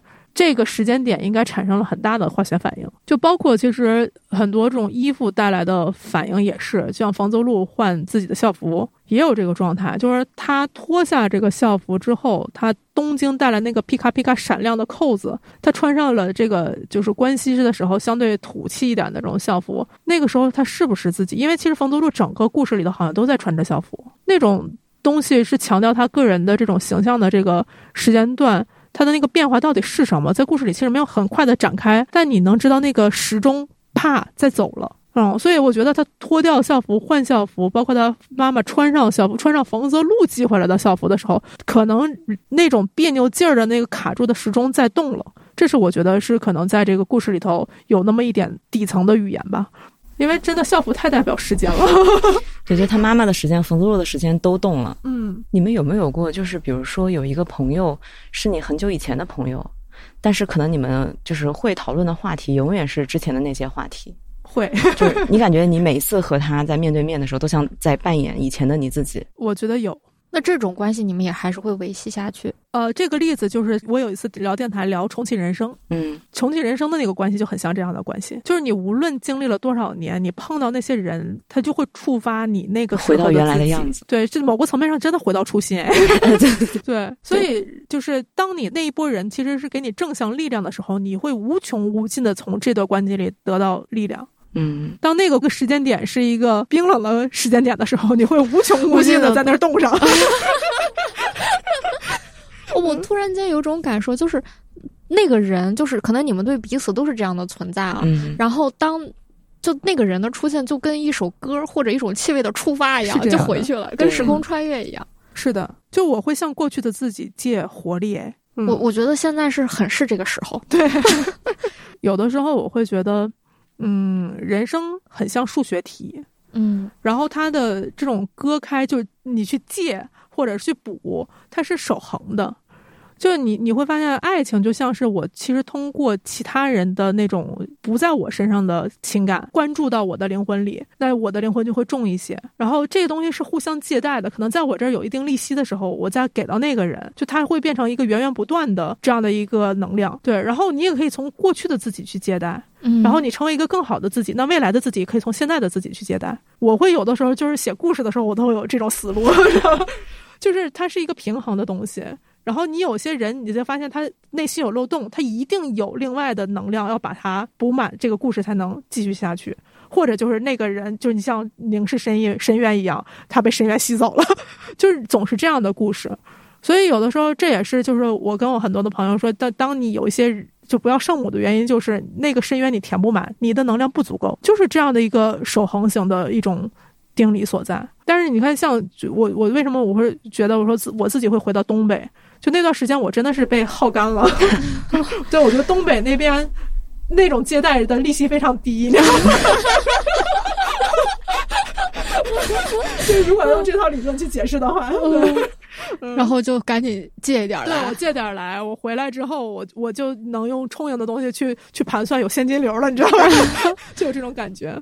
嗯，冯德路的妈妈就好像去了一个借贷利息非常高的地方去借，哦，是的呀。对，然后他的代价就是我要讨厌关系的一切。嗯，他甚至是缘木求鱼的，就是他其实找一个就是借不到钱的地方，希希望能要到这个利息，所以他找了他爸，也是个关系人，跟关系杠上了，找了一个不有趣的关系人。嗯，嗯。嗯，而且我觉得他这个故事里面，就是虽然每个人出场的时间就是是非常零散的，除了冯泽路本身，他其实没有专门的说这是一个出场人物啦，大家关注他，他是什么样的，然后他的故事线是什么，就都完全没有，就跟生活中他随着冯泽路出现的场景、故事的发展，他就自然而然的会出现。比如说里面有我我自己感受到特别自然和一个点，就是那个石仔，就那个小朋友，他不是有个哥哥嘛，就相当于石仔的妈妈，嗯，就因为他们的爸爸不在国外出差，所以他妈得带着他们两个，还比较辛苦。刚开始就他哥哥感觉就是就是存在，只是存在，比如说有时候会帮着送饭呀，干嘛的，但是只是感觉就是这么存在着。然后，但是直到十载，比如说这个事儿出了之后，他那种哥哥的感觉，就我是哥哥的这个感觉，就突然间很明显。我觉得这个东西，因为冯泽路可能是独生子女，我觉得他当看到人和人之间这种连接的时候，可能对他也是很新鲜的，没见过。对，而且那一块儿的构建，我觉得那个角色一下就也丰满起来了。因为有一个地方特别有意思，就石仔是天天姐姐姐姐的叫冯泽路嘛，他哥哥不开心，就会吃醋。嗯，对，就是他是什么姐姐，我才是 那个哥哥正呀牌的对正嗯牌的哥哥。然后他也不喜欢冯泽路这么一个就是冷冰冰的人啊。嗯但是他来找冯泽路去沟通的那一瞬间，是石仔在医院里，他来带话，嗯他是带着一种责任来的。嗯嗯，而且这个是身份，是我有这个身份，对，然后有一种就是我传递了信息，也传递了感情，这个东西只有是哥哥才能做的。某个层面上，我觉得它也代表了一个真正的关系的一个承载方式，就是在冯德路那一瞬间，她确实不是一个姐姐，嗯，他只是被实在叫的很亲热，但是他没有做任何姐姐 对，然后 做的事儿。那个哥哥的那个表演方式也特别可爱，就红着小脸儿，就是自己好像也是突然接受到了这份感情在。虽然这个感情其实是透过他传递给另外一个人的好感，但是他这样的度过了过去。我觉得这其实也是我说像家庭关系的一种很好的解读，就是他不需要成为爱的那个承受方，他只要成为爱的传递方，那其实就是一种血缘的连接，一种关系的连接。因为我们其实好多时候都在意我是不是那个接受方。嗯那点的时候，我当时看的时候真的非常的感动。我觉得这个小男孩太可爱了。就如果要是但凡没有这样的一个就是信任的基底。嗯我管你我他要跟你说什么呢？我可以完全这个消息就断在我这儿了，而且我不喜欢你啊。但他过来的时候是那种炽热的，带着这种真情的，然后说完之后，呃，脸红扑扑的，骑着车哼哼气冲冲的走了，就非常的可爱真挚。对嗯，对，然后就除了他哥哥这个角色，就因为我们不是说了很多一些角色嘛，除了主角，还有一个挺重要的角色，就是那只小鸟，那只小鸟，对，承担了不该承担的任务。对，承担了所有不该承担的伤害。对，对，就是如果说我们跟着这个小鸟的路径啊，就是它在里面是一个什么样的角色呢？它被他爸爸的情人买来给他爸爸当礼物，感觉很不重要啊。对，感觉很不重要。然后呢，就相当于被他爸爸带回家，给他的妈妈照顾。那这件事情对冯泽路来说其实很不能接受，因为他见证了这一切的发生，且他又不能告诉他妈妈这个鸟是怎么来的。他爸爸在这里又是说谎的，就是在冯泽路的世界里，大人们就一直是在用谎言维系关系的，嗯，对吧？然后所以。他才会觉得大人们都是在说谎，甚至是我觉得他到关西之后，他也觉得那些大人说的话，他都没有完全的相信的。肯定不会一一下就相信啊。是嗯，包括老师啊、同学啊，他可能都有一些属于他自己的看待的方式。然后那只小鸟不就是被拿回家，然后后面他就要 把那只小鸟给捏死，而且还是当着客人的面。其实这个也不是触发了之后的一件事儿嘛，反正然后后面这个小鸟就很无辜的跟他一起被送去了关一起西。被流放宁古塔。所以在那一刻，我都不知道他妈到底知不知道这个鸟是哪来的，但我觉得应该是知道的。然后被一起流放了之后呢，就我觉得这个鸟和冯泽路是一起受到了这个家热烈的爱的。嗯，然后大家说鸟啊，要给它起名字呀，就叫鸟吧 对，然后大家会围绕它给这个鸟起名字，嗯，然后甚至是会关心这个鸟各种各样的事情，还有包括因为知道这只鸟是一只小鹦鹉嘛，教它说话，嗯，然后是在天天对它说话，然后天天对它说话。我的感觉就是冯泽路可能是一个人形的方式来到了关系，这个鸟就是以冯泽路鸟形的状态来到了关系，特别对，嗯。对，然后受到了这家人的各种各样全方位的照料，直到发现这只鸟会说话了，而且会说话的节点刚好也就是石仔去住院嘛，所以这只鸟似乎就代替了石仔在这个家里的感觉。嗯，所以我就觉得就好像这一切都非常的顺理成章，但是呢。我就觉得好像这只鸟，就是因为我觉得在故事的表达和结构里嘛，假如说我们从技巧层面来说，它可能会设置一个工具，或者说设置一个什么样的道具来帮自己承载一些功能和推进故事的方式。嗯，但是这只鸟的存在，真的就是你能感受到它其实承担着很重要的责任，但是它又以润物细无声的方式和整个故事和冯泽路的状态和所有的东西又融合在了一起。来阅读理解小能手上线。哎，我发现我真的是那种就特别愿意给这种故事里头找阅读理解，可能真的应试教育对我的教育的太好了。我其实第一次看鸟的时候，我感觉这个故事里有两次冯泽路的自我对峙，恰巧都是人和鸟。嗯一次是来自于他要掐死鸟，嗯一次是在所有人都不在的时候，鸟说话了。其实鸟可能本身就是冯泽路自我感知的反射，嗯。就是因为它的到来，再掰清楚点儿，它不一定是爱情的产物，鸟也不是，它是来自于一个不是在这个爱的环境里带来的，因为对，因为鸟确实它鸟的来历就不是因为爱带来的，对，嗯。就像就像他，就冯德路自己是他父母爱情的维系嘛，那个嗯。鸟就像是他父亲和小三的情爱情的维系对所以其实他上来开始说对鸟的命名这件事儿也是，就因为命名其实是一个真正赋予它灵魂。和意义的这样的一个行为，关系关系的行为，他的家里就是产生不了，但关心来了就要产生。第一件事儿就是他有没有名字，对他叫什么？大家开始给他起名字，一定要起个有趣的名字。对，就这，他所有的这些台词其实是同时对应在房泽路身上的。是的，然后包括石仔对他天天摇摇摇摇摇，对鸟儿也摇摇摇摇摇，就是最后的结果是他其实不确定那个爱意的东西是在什么时候出来的，就是在所有人都离开的时候，鸟这种自我意识的投射出现了，小孩儿对他的爱意的直接，在那一瞬间，他开始做出了一些选选择和改变。在这之前，房租路其实是没有直接的做出任何行为的，是的，他都是在或者逃，或者就是去去避讳，然后或者是打电话给家里什么之类这种事，就是他没有自己做出什么东西的决定。所以这两次对照关系，我觉得写的真的非常妙。所以我说这个故事，我不知道他是有意设置的。还是说，在这种就是顺其自然、顺其自然的，因为这个故事的画风就是属于 实在看不出来什么有意设置的地方，对，你不知道它用力用在哪儿。这个画风 是，就是甚至有些角色都是属于你，你随便翻开一页，你会想想这是谁啊？对。然后，但是你看完这个故事再翻开，你觉得哦，他是他。是这样的一个，就是非常随意的状态里头，就是这种人际关系的产生，是你必须得看这个故事，你才知道这些关系产生在哪儿。我我觉得我看这个故事的时候，就跟我上班的感觉特别像，就是 就是。不是因为我要编他的这种上班啊，而是说，比如说，因为我们随着公司慢慢的发展，就这几年不是人越来越多嘛，有的时候你是来不及去认识新参与的人的，嗯，就来不及认识新同事的，然后他们就都是面目模糊的，就像你刚看这个故事，然后来哗来到关系，哇一家人谁谁谁，但是当你们比如说因为一个原因产生交，比如说你当时哎，比如那天拿一个快递，然后他看到了帮了你一下，然后你们产生了交流，你就再也不会忘记他，你就记得他了，或者是有一个什么事情的对接要找他，然后你们产生交流，你就知道。他可能是这么一个说话风格的人，然后他可能是这样一个头像，你也不会再忘记他了。就是我对这些人的记忆就来自于我跟他之间建立了一个连接，然后我就不会再忘记他了。但是如果说没有连接，但我们只是这样，他们就很模糊，就像看这个故事一样，他们可能就很模糊在那里。但是当你随着故事的进展，就像你看完了，发生了一件又一件事，比如说那个哥哥，对吧？比如说那只鸟儿，因为它没有什么脸盲的问题。对，然后那个哥哥，还有包括就是那个丑人，然后包括他姨婆姨公啊，包括他们的妈妈，包括实在，你才对这些人，你才觉得哦，原来是这样。包括他的那些老师，他那些同学，还天天追着他跑，跟他交朋友的同学，就是你才开始清晰的感受到了他们，然后认得了他们。就像你说，可能看完一遍再翻，就哦，就是他，就那种感觉就很像。而且就是因为他这个画风，你像有些故事，我也说是有这种感受，他这个。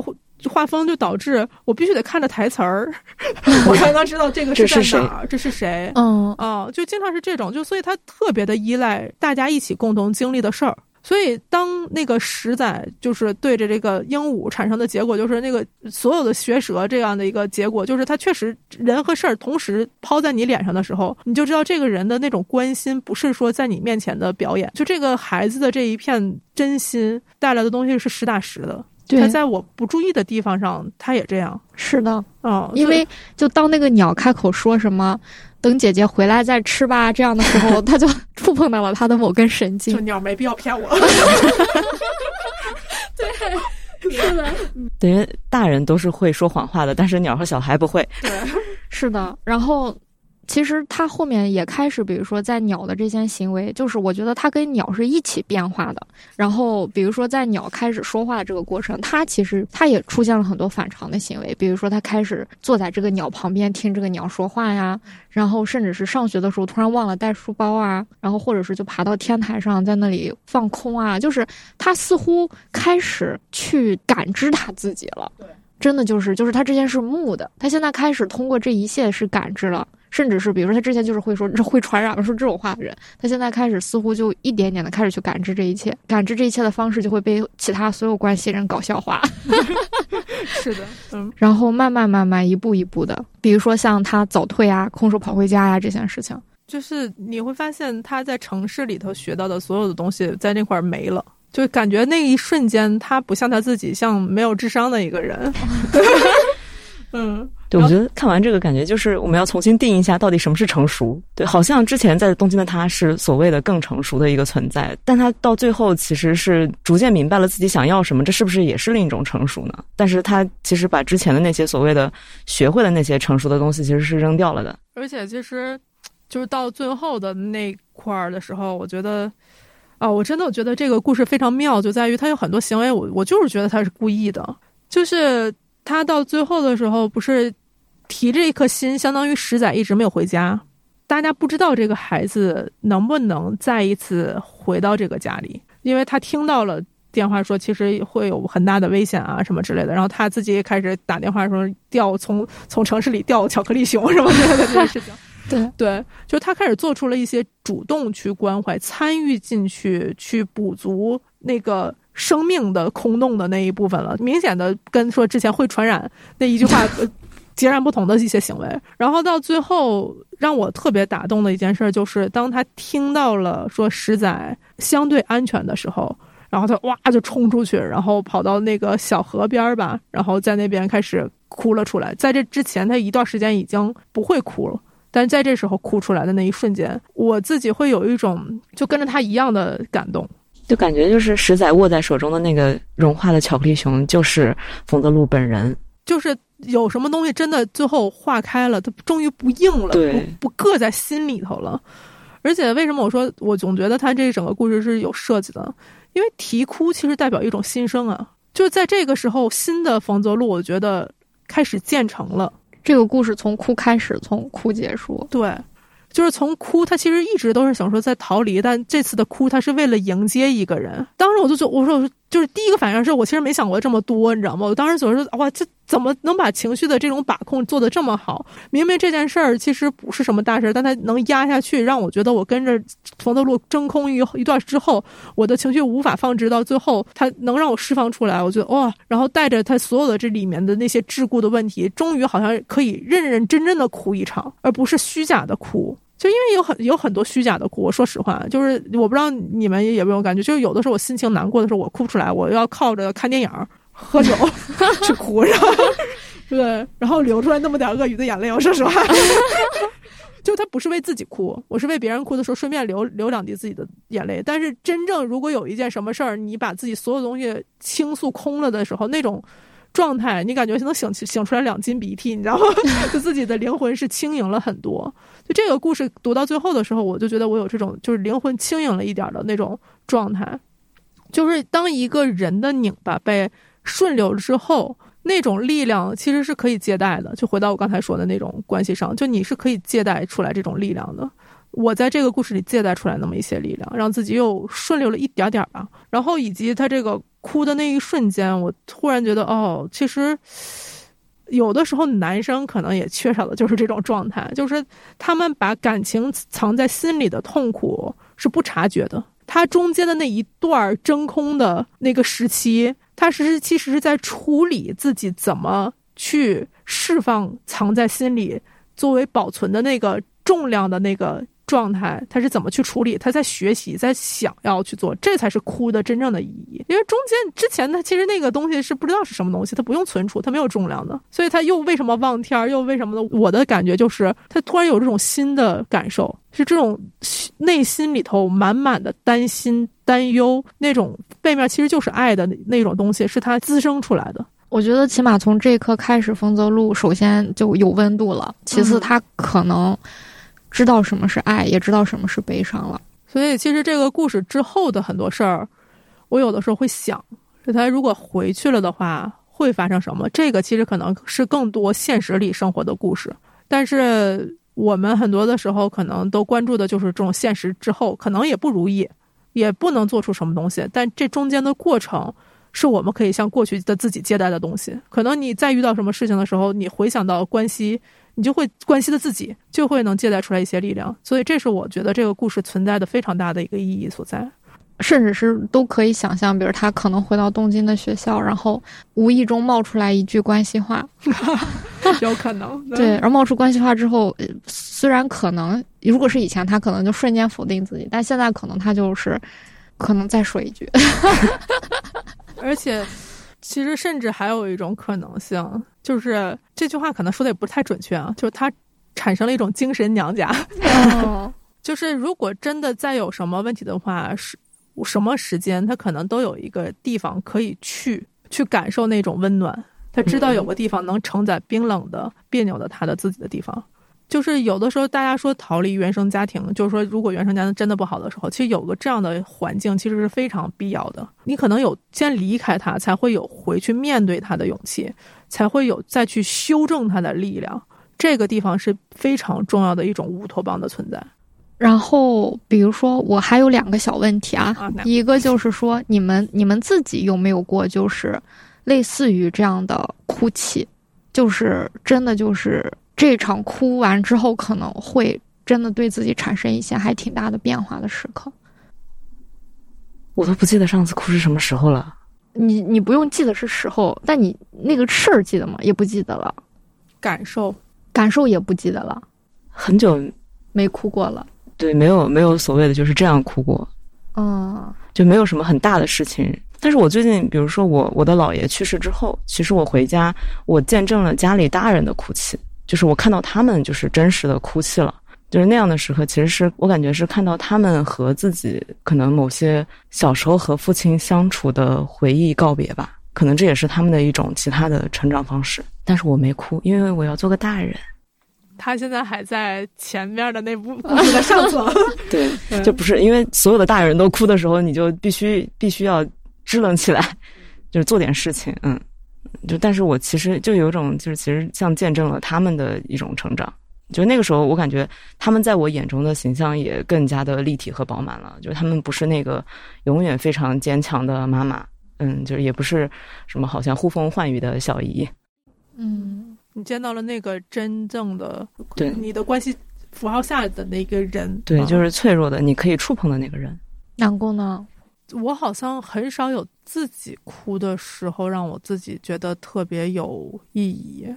对我自己哭真的都很鳄鱼，就是就是我自己很难自己抒发情绪，但是我有很多次在我爱的人身边哭的乱七八糟的情况，嗯，这个是非常记忆深刻的，就是我的妈妈，然后我的爱人身边，就是那个给我的治愈。真的，我觉得是有灵魂休憩的状态。对，因为我从小其实是蛮独立的一个人，我不太能依靠别人。但是长大之后，其实也是后天学会了这种依赖的地方，然后把自己的所有的担忧、什么事情全都展开之后，哭完以后有点脱力，但是你会发现，就事情可以让你停下来。掰开的那个时间，然后你把情绪所有的担忧全都放开的时间之后，你会坚强一点。我能记住的哭泣，其实都是这种哭泣。然后怎么讲呢？就自我的这种哭泣，我其实还挺感慨的，因为我们之前有一些就是什么创业老板，大家互相分享故事的时候，他们真的有那种特别 dramatic 的哭泣。对，什么我站站在高楼上望着外面的车水马龙，然后开始流泪。对，什么或者是我坐在那个车开车的时候，然后开始流泪。然后我当时就我第一个反应就说：哇，他们才应该是创作者。就我很少。因为这件事情流泪，然后包括其实像冯泽路这种就是逃离以后自己一个人大哭的状态，我好像确实现在还没经历过。就这种自己在一个空置的环境里，我真的都是非常没出息的在人的怀抱里哭。明白了，而且我感觉很难判断一个人是不是真的自我的哭泣，就是只有自己知道。其实，对对对，就很难判断这件事情。就算他是在自己一个人流眼泪，你也不知道他到底是为什么。我我唯一一次吓到自己的哭泣。也吓到了所有人。是我在初中的时候，反正也确实在我家庭环境不是很好的一个状况下，我上着课，上着晚上晚自习的课，然后大家都在上那个上物理课，我记着，嗯、我不知道为什么我哭了。然后吓吓跑了老师，老师就不知道发生什么事。然后那时候也是我非常好的死党，就现在我们都是好姐妹，然后安慰我去去怎么样去，我就是这样的状态。就是我有那种麻木的哭泣的时刻，就自己我我经常有的时候说我的哭泣有点像什么呢？我不知道你们有没有这么具象化的一个感受？我有点像一个一直在承载泪水的瓶子，它只是装满了，顺便就流下两颗两滴。嗯，我是这种哭泣。只有跟自己信任的那些人的时候，我是空杯效应的哭泣，就我倒出来的哭泣。所以我我还蛮好奇这种自己的那个空杯的时刻有没有。我现在反正暂时还没经历过。明白，确实不太一样。你是什么样子？嗯，我在之前是非常爱哭的，就是我的那种爱哭会让别人觉得，嗯，是不是有点没必要？就是过于多愁善感，那个时候的我。但是后面开始进入社会化之后，我就不再哭了。那种不哭，就是说我要就我要长大了。然后包括我，我甚至都会不屑一顾以前自己哭的那些事情了。是这么一种感觉，就是压抑自己不哭。然后这种时间其实是过了非常长的一段时间，然后甚至是每次哭，可能就只是因为比如看到剧啦，或者说眼睛里进沙子了才哭，或者是单纯的一种，比如说处理不了自己情绪很生气，然后憋出来的那种气。但是我觉得它不是一种顺着的情感的，能帮你洗涤什么东西的哭都不是。然后我已经就好久好久都没有哭了，好像直到是。反正就是今年的某一个月的某一天，反正因为因为我记得确实很清楚，然后我真的就是因为一件事情，我就在厕所里就对着那个 脸盆，然后看着那个镜子就是哭。刚开始哭是没有看镜子的，但就是先哭，就是那种哭，真的就是我就我的天呀，我从来都没有哭的这么爽过，就是心有杂念，就是想这些东西。对，就是真的，就是那种哭，就是因为我之前一直都在压抑自己哭，但那一刻我就觉得我从来都没有哭的那么，就是那种情绪积累到一定程度的那种大爆发，真的是大爆发，而且他的那种爆发，他不是负向的爆发，就是正面的那种爆发。那一刻，就是你就觉得你积压了这几年的那些所有所有的事情，都在那一刻出现了。就是都在那一刻被推在这里了，然后我就哭的特别的痛苦，就是那种看起来很痛苦，但实际上就是完全就是哭完之后，可能我就是另外一个我的那种哭。你这不是空杯，你这是泄洪是吧？对，就真的是这样，就哭。然后这是第一次哭，然后第二次哭就是他没有呻吟，就只是流泪。但是这个默默的这个流泪的这个哭，比之前的那次哭给我的影响还要大。而且我记得我那次哭还被别人看到了，然后我就特别难为情，我就不该哭嘛，就是还在躲避，我 好难受。对，然后就是。默默流泪，然后擦掉，但整个状态就是完全又不同了。然后在我记忆中，我两次哭都是这样的。那这种两种这种泄洪式的哭泣，是为了具体的事儿，还是为了一种情，就是自贯穿古今的情绪？这两种全部都是贯穿古今的情绪，而且是因为同一件事儿。哦。然后我觉得我最近又要进入这个状态了，但是我今的情绪，对，但是我不想，就是因为。因为比如说，我之前发现我自己，假如说，我不知道你们在处理自己情绪的时候是怎么处理的。像我的话，可能我会习惯性的向外去寻求慰藉，就是我之前没有意识到自己是这样的，但是我发现我自己其实是这样的，就是当我。比如说有想不明白的事情，或难受的事情，或纠结的事情，或者是让我痛苦的事儿，可能我会习惯性的，或者说就无意识的向外寻求慰藉，然后对方也就会提供这种慰藉给我。但是我现在发现，我就不能这么做了，就是因为你发现那真的就只是慰藉，就是你永远没有去直面那个真正要解决的问题。而那个问题，然后你也你不能一次次的逃避在这种温柔乡和麻醉自己中，你必须得去直面这个东西。所以可能有这种察觉之后，我在解决新的问题的时候，如果我又发现，哎，我下意识要开始了的时候，我就说，那我先向我自己倾诉，然后我先自己去面对，然后我自己和自己商量去处理这个事情，直到我觉得它已经不单纯的是一种情绪的问题，而是说它确实是需要对方加入来处理。解决的时候，我再去说。最近有一些这样子的变化，反正人和人都蛮不一样的。你是啥样的？遇到这种问题的时候，不是我好像没有贯穿古今的苦过。没有啊，对我都是具体的事儿，具体分析的苦。贯穿古今的苦没有。对我好像很少有这样贯穿古今的一件事儿就去哭。那就证明很多事情在你这里就是都是得到解决的，或者说起码它没有产生那么长久的影响的。嗯嗯，所以每个人和每个人都不太一样，而且你看，就是刚才你也在说，就是大家很多的时候很容易为他者哭泣，就是可能看个抖音，一小狗啥的，哭的可厉害了，然后也可以贯穿苦心一下这个事情。对对，但是它不是那种轻悲。的状态，这个事情反正我现在还没有一个特别好的一个感受和理论。这真的是因为这次产生的话题，我也没想过自己这些什么古今或者具体事儿、具体问题哭的事情，没有成系统。而且我觉得这个事儿真的是只有你经历了，或者是你被触发了，你才发现自己居然会为这个事哭，而且还是这么一种非常强烈的情绪。可能他得你遇到，想不清楚的这个东西。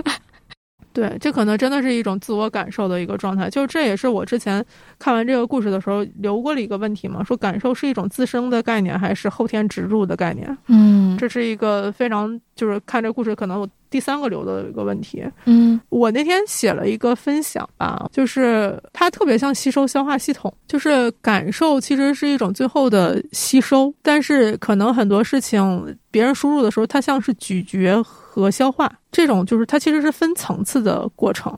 就是很多事情我懂，嗯，但不代表我感受到了。对，嗯，就我能理解和我能感受，这其实是两个话题。对是，的，是的，但很多人现在把这件事儿都传成一起了。嗯而且还有一件事儿是挺可怕，就是有很多人能感受，但他也不理解。就是我觉得你像里头很多台词儿，就大家可能分明的有那种感受，但他并不知道那个感受来自于哪儿。这就可能就是理性的上的很多人就觉得，哎，他这个潜台词像我，但我不确定那个时候我真的有感受。嗯呃，可能很多年有一件事特别相关的事儿了，击中我了，我才能贯穿古今，一下把那个感受连接到我自我身上。你只是理解，但是可能确实需要一些契机才才能去感受。对嗯我是个特别容易理解别人的人，嗯嗯 但我不是个特别能感受别人的人。嗯，能 get 到。对，嗯就这个是我自己我非常明白的长项和短处。对我很多朋友就是说他机器人儿，但是他有很多事儿也愿意跟我说，然后就看我非常麻木的啊，好，你可以趴在我的肩膀上。就这都是学到的，明白嗯。但那是对，嗯但是很多事儿其实就是这样慢慢学、慢慢学学到的。嗯，你呢？不是，我一定要 Q 你这个问题，太可怕了。因为我第一次就是在你跟很多人介绍冯泽路的时候，嗯你会说这是一个有情感障碍的小孩，有点情感隔离，对，有情感隔离。然后我第一次听别人这样形容冯泽路，所以我就觉得，哎，既然是你说出来的，那肯定有一些原因。你来说说你自己，比如说对感受和理解，包括为什么你会以情感隔离这个词来形容冯泽路啊？这个问题，我是想过还是没想过呢？对，它有可能就是一种感受。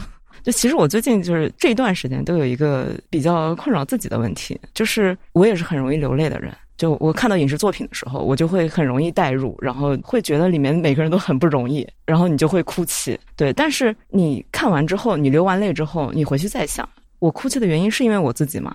就是因为很多人就是说，是因为你在影视作品的人的身上看到你自己。但是很多时候，其实我感觉，至少我看到的时候，我会觉得我好像并没有看见真正的我自己的影子，但是我就是会为他流泪。其实我就不太能分清这就是这个东西到底是什么。这个是是我理解了他的苦痛，还是说我感受到了这个东西？这个东西是从哪里来的？是是从我身上出发的，还是就比如说他塑造的这个人物真的太好了？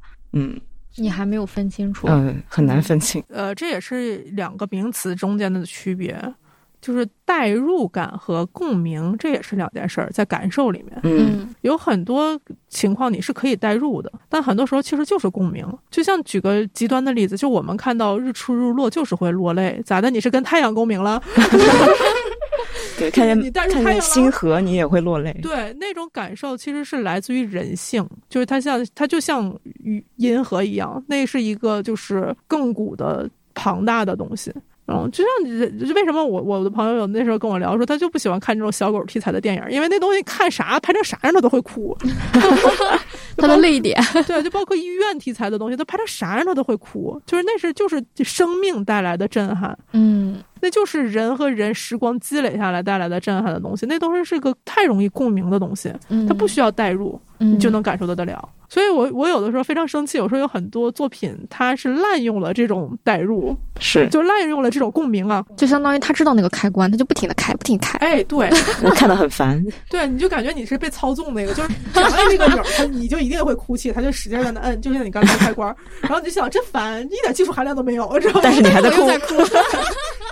就这点真的是很讨厌。我哎，我觉得我觉得这种共鸣，就是如果我们稍微延伸一点，就之前我们不是聊过一个爽感的节目嘛？其实有些东西它就是他知道这么搞你就会爽，或者知道这么搞你就会笑，然后他就不停的、不停的、不停的，然后你不你你是在说短视频吗？对，所以你你在那里面现在就变成了什么？就你本身应该这种共鸣其实是来自于人性的庞大的东西，你应该是得到需要被尊重的，但现在变成了被工具化，这是我可能排斥这种被操纵感的一个特别强的原因。然后代入也是一个，就是你需要尊重这两个主体的相关性的一件事儿。就是我觉得这种情感是不可被玩弄的情感，因为它直击你的灵魂。嗯，这是我为什么我会会觉得有些这种操纵感特别的让我排斥的原因之一。突然有点生气，觉得自己很容易被操纵。但是这你被操纵，说明什么？是你对此是有敏感的。嗯嗯，就是你总比好过，就是你看到这些东西麻木不仁好，你知道吗？对，因为你有人性，所以你操纵。说明你对一些大众的，就是人性的这种共识的东西是有强烈连接的。嗯，像你刚才说那种，就是说像什么说情感疏离，那个其实是很难通过连接这种云端的正常的这种东西去修正自己的被断开了，对它被断开了。所以为什么我说我不喜欢这种被操纵感，是因为这种很多的像心理的调节、心理的咨询、心理的治疗，它就特别像从云端修正你一次你的 bug。嗯嗯，但现在这种方式被滥用，叫做你去感受这种爽感，就特别像是一种上瘾。这种东西会上瘾的，就它并没有让你真正连接，只是给了你一个代偿。对，这种东西会上瘾。嗯。很快嘛，对，就跟刷短视频一样。对，所以这种成瘾所在就是在于你不断的连接人类最最好的东西，所以这也是我排斥的原因。但是可能这种疏离感就是来自于，就像刚才咱们刚才说的冯子路，他认为他自己理解了，但他感受不到，他感受不到他理解的东西，他没法佐证。然后到后面的时候，其实很多感受是可以渐渐理解，但很多理解是你没法感受到的。我觉得这是一个也是叫什么？充分不必要条件。对，这这这一点我其实非常能 get。至今为止，我不是编了非常多书嘛，拿漫编史的这些漫画来举例，其中大部分的情感或者是情节啊，或者说发生的事情，我都是能理解的，所以我才会选择嘛。包括觉得他哪里好啊，包括去跟别人介绍啦，包括写一些详情啊等等。但是你说我对这个东西有感受吗？其实有一些是没有的。我只是理解它，但我无法感受。可是，比如说，但是有一些部分我是能非常有感受的，比如像梦云里他那种厌世的感觉，包括冯泽路这种拧巴的感觉，然后包括那种那个高野文子一根棒里面第一个故事里面就两个人之间那种细微的关系，就这些东西你是有感受的。就是当有感受的时候，那个东西你就更有强烈的分享的那种冲动。这是我自己。然后当我看到别的人去读这些作品和大家的反馈的时候，你就会发现有一些是他理解的，但是他没有感受。但有些就是他有大量的感受，但是他说不出来。对，这点特别烦，因为理解是可以被信息化传递的，嗯，感受是很难的。你说我感受到了，你真不知道他真的感受没有？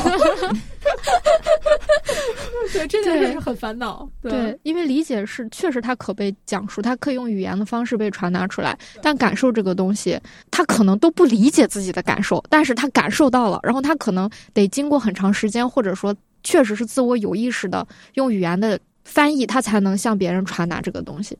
嗯，这个确实是这样。对，所以像咱们的电台，其实这都是我们的基于理解。但什么时候你感觉我感受，你发现我语无伦次了，声调变变高了，那可能是我在阐述一种状态感受的时候。是的，是的，对，就是这个也是要给大家去为什么要厘清这些概念？就是很多人在谈话的时候，你也要分清这个状态，他是在理解你。还是在感受你，嗯嗯，我觉得感受这个东西更像是天赋，就是不是说我想感受就能感受到，但理解是你可以努力然后达成的，或者说就是我可以想理解你，然后我就想办法用我的方式去建构你嘛。嗯，我可以我搭建一套理解你的逻辑和路径。对，就是可以做到，就是把你拆解到我的思维里，然后用我以为的你的那套思维方式去理解你的逻辑。嗯，就是设身处地嘛，就是交换这个大家的这个位置嘛。但感受感受不到，那就真的是感受不到。但是我其实现在也在一个阶段，就我还在尝试看验证这个理论，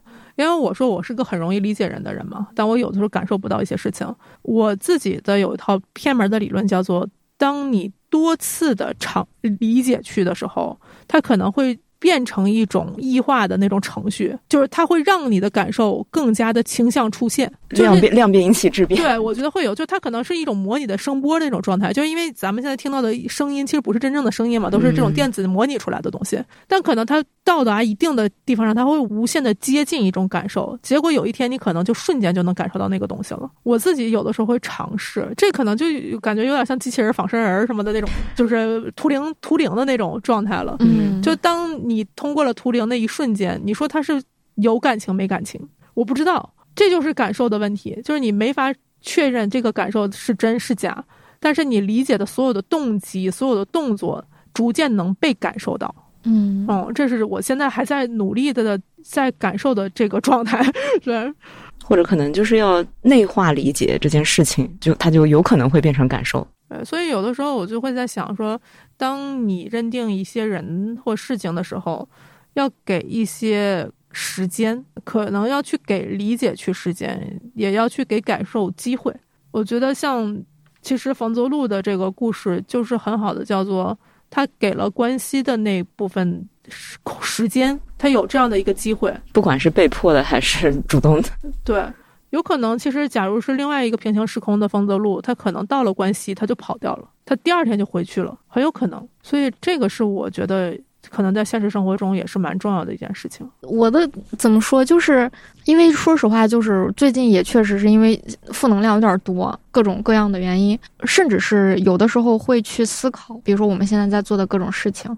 然后我们做这件事情的意义啊之类的东西，就人很容易就去想意义。然后如果发现他没有办，他在你的逻辑里无法成立的时候，你就可能会否定这一切啊，或者说进入所谓的虚无主义嘛。包括咱们的开头，不是说咱们现在大家都是在那个电梯里吗？就是疯狂按，但是不知道之后会怎么样。然后甚至还看到隔壁电梯疯狂按，然后但是 也不知道会怎么样。反正我现在还是保有，就是对人，就是我还是希望能尽可能的看到人的层次和他的那种复杂以及他细腻的部分，而不是只是利用他的一些特质或者说他的一些 bug 去给予刺激，或者说是给予怎么样。还是说看见一个完整的人对我来说是更重要的。就不管是比如说看见一个更完整的作品。然后以及作品背后的作者，然后以及就是看这个作品本身的人，可能我还是会更在乎这个部分。可能之前确实是被磨得非常钝感嘛，嗯，就那种到难受、疼痛到了一定程度的时候，你就会把你的感受给关闭掉。我就在那种状态里待着，然后我先苟住、熬过去。但是，嗯，什么其他的东西都不重要，等等。我觉得这个世界给来的就是这些，我们就只能先接着。但是在这个过程中，很多东西它没有消失，就它可能只是休眠了，或者说它只是在这样一个咋说，就是更主要的。情绪框架下，或者是更主要的应对机制下，我把我的那一部分先选择放小一点，或者是先休息起来。但是不代表它不见了，不代表它不重要，不代表它它就可以被我真正的就是扔掉，然后我就变成一个麻木的状态。我觉得它也不是这样子的，就是那那个部分就是它在，但是但是可能时刻的看见它，然后时刻的给予它一些关心。然后以及知道自己还有这一部分，然后也知道自己现在的状态是怎么样的，我觉得这个其实也很重要。我感受到了你想说的，就是就是对，因为我说的过于抽象，因为我没有落在非常具体的事情上。那如果说要落在非常具体的事情上，就是。现在非常实际的，可能就是确实整个大环境都非常不好，所有的人其实都是比较偏向于悲观的，感受到各个层面的一种难吧。因为我觉得它是一个，就这个氛围，它肯定是一个社会合力的结果嘛。就每个人可能都在一些环节或者是大环节上，大家都出了各种各样的问题，它产生了一些共同的声音啊，或者说是力量吧。但是。我的感受就是，这件事情在我看来，它是必定会过去的。虽然它这个时间可能会很长，但是它必定会过去的。虽然可能就是我们很不幸啊，刚刚卡在我们这个卡在我们的青壮年时期赶上了这个时机，但是它肯定可能会在我们人生中的另外一个阶段会出现一些变化。但起码在那个时候的我们，就是经历过这些不好事情的我们，或者说被磨成老狗的我们，在那个时候可能就是。我觉得能能做的事情，能创造的事情是完全不一样的，就是能给予的感受，不管是耐受性，对很多东西的认知，肯定也是不一样的。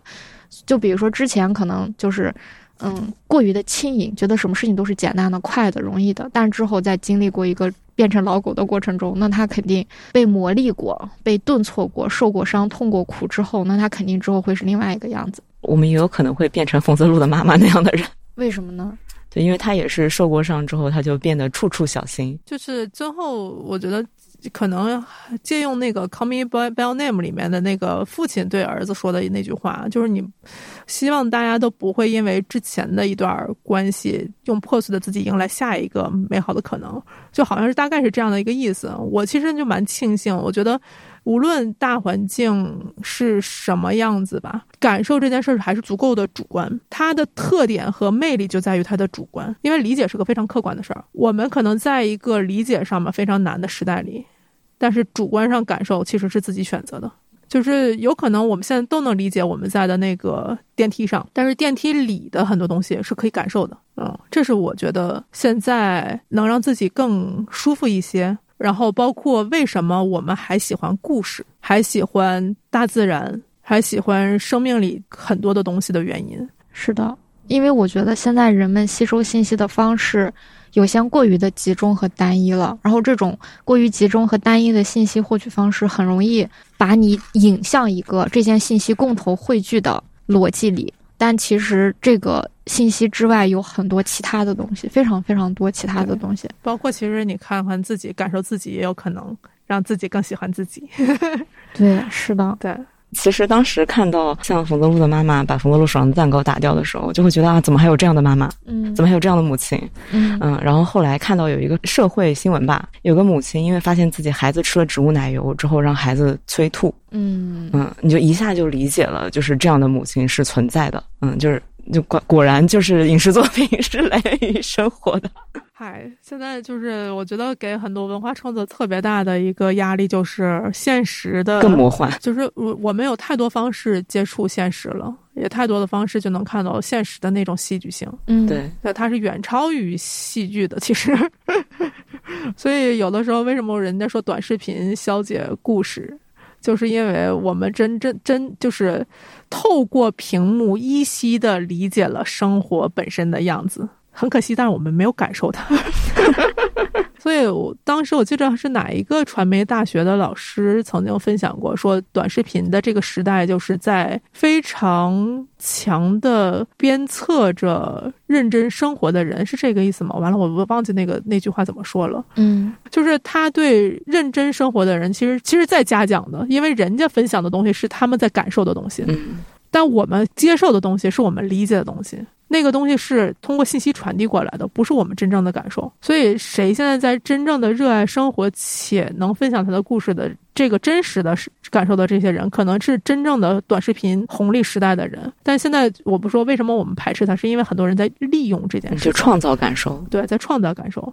嗯，所以这个可能也是这就是跑题的多延展了说这么一句，因为我们确实。跟生活的关系是这么多年，就是人类发展到现在媒介最短平快的时代了。可能在下面进入到说像什么 AR、VR，它更接近感受了，它不是理解了，因为它的信息是足够立体的。包括现在苹果那三 D 头显，说戴上去以后，你能看到吹蜡烛的时候，生日快乐吹蜡烛那个烟扑向你，几乎就等于真实了。我不知道这种感受创造出来的新的媒介会带来什么样的变革，我不知道。但这就是感受的，可能从理解到感受以后，会不断的有变化的时代了。所以我会更加的关注我们作为唯一的人的这个个体接触信息和这种综合的这种情绪状态体悟的能力。这可能就是冯德路为什么会让我觉得一个东北人会喜欢这样的故事。严格意义上，其实我对他是没完全没有代入感的，但是那些共鸣我能感受到，就是这样。所以，他无论你是一个觉得自己是一个被人说过矫情，还是大大咧咧的人，可能都是一个很好的触发自己感受的一个好的开关。我觉得，而不是被他被他利用了。嗯，我感觉我还有很多想说的，但是我说不出来。你那你就是现在你只有感受得到，没理解。对，就是我只是感受到了，但我说不出来。我觉得我可能确实跟今天的状态有关，就是我觉得我身体里有大量我想要消化和讲述的事情，但是就是说不出来，嗯，就过于复杂，可以给自己点时间，嗯，就等我想清楚了再说。对，我觉得你自己觉得自己身体里是满的这件事还挺好的，是吗？那我们今天是不是就聊到这儿啊？我感觉好像说了很多，好像只有我一个人在认真的买书。没有啦，就是因为希望你多说，就是因为我觉得像我，因为我是看过很多遍，然后我对冯泽路的讲述，我觉得就是可能在我之前的那些工作里，或者是那些事情里，已经大量的向大家讲述了。现在再让我讲的话，我就会想总想要讲点新的，可是新的东西又跟我现在身体里的这些东西又混杂在一起，我不知道我会讲出来什么怪物，你知道吗？就是会很害怕，然后怕口吐狂言。而十一他不是自己就说自己那个什么嘛？我我我主要我觉得就是第一遍讲他的时候，我还知道怎么讲，然后后面就是因为一直在卖他，对，然后要反复的跟读者说，然后我就发现我越说字儿越少，越说越不知道怎么说，就是因为我感觉他整个本书就是非常的细腻有层次，就是你很难用。就是很简单的一句话，向别人讲清楚这件事情。甚至我们可能在剖析它的过程中，你都会觉得好像是在浇灌一棵树，然后它不断的横生出其他的枝杈，但是你又要想办法去抓住中间那个最重要的。对对，就是你你在聊它、在看它的时候，都是这种感觉，就是你就会觉得自己非常的分散。就我我对他就十一说这个时候，我就突然间。有种难受感，就比如说每本书就是它很丰富嘛，然后其实跟每个人也很像，但是现在我们就比如说我们的工作或我们要干事情，就是我们必须只让他留下名字，只让他留下他的标签、卖点和主线，然后其他的全部都得剥离。就像你跟别人介绍你是谁，你就说啊，我叫铁熊女，然后多少岁，然后干什么，完了，剩下的我是什么呢？你不知道，但是你只会因为这些标签来选择要不要和我成为朋友。然后我的这种感觉就觉得就挺难过的，但是可能现在也没有更多的方法，所以我就觉得播客这个事情是非常好，就是我们能那么细的就把这些偶然间想到的东西也能用这种方式讲出来，我就觉得很难得，而尤其是你。疯狂输出，对我就觉得特别好，就是让我第一次感受到哦，我可以不用担心啊，我会不会剧透啊，我会不会没有说到卖点，然后会不会没有说到什么的那种就没有，就非常的安心的，就是。顺着你 来讲，听，对，就很开心。对我我自己也有这种感觉，因为我有的时候也要推荐我自己公司的作品给别人嘛，会有这种生闷气的时候。真的，就是我的气来自于他那么好，你去看就好了。对，对。但是能帮我转变一件事情呢，就是我发现每对每个人说的这个事情的时候，因为你的说话对象其实一直在变的嘛。嗯。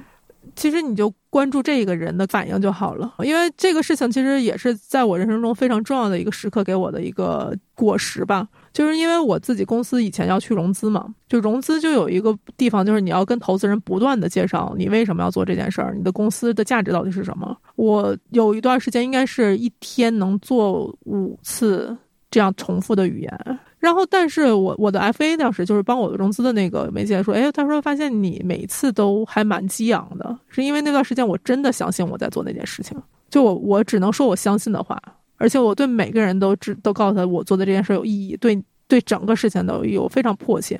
从那之后，我就发现哦，其实只要换一个人，我就觉得他其实是对这事儿是完全不知道的。我只要对一个全新的人去输入这件事就好了。因为我们的烦躁来自于好像这个事儿对我来讲每次都是一样的，但是你一旦换了那个对话语言的时候，你就发现哎，其实对他来讲是新的。嗯，就看着他的反应就好了。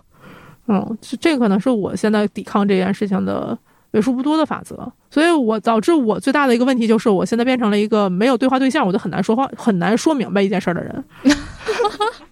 因为你一定要以对方的状态和感受来看，一用什么方式来输出。对，就我需要听别人的反馈，然后我再知道我怎么说下一步我的话题。那如果是不确定的大多数呢？就很难。对，也差不多吧。对。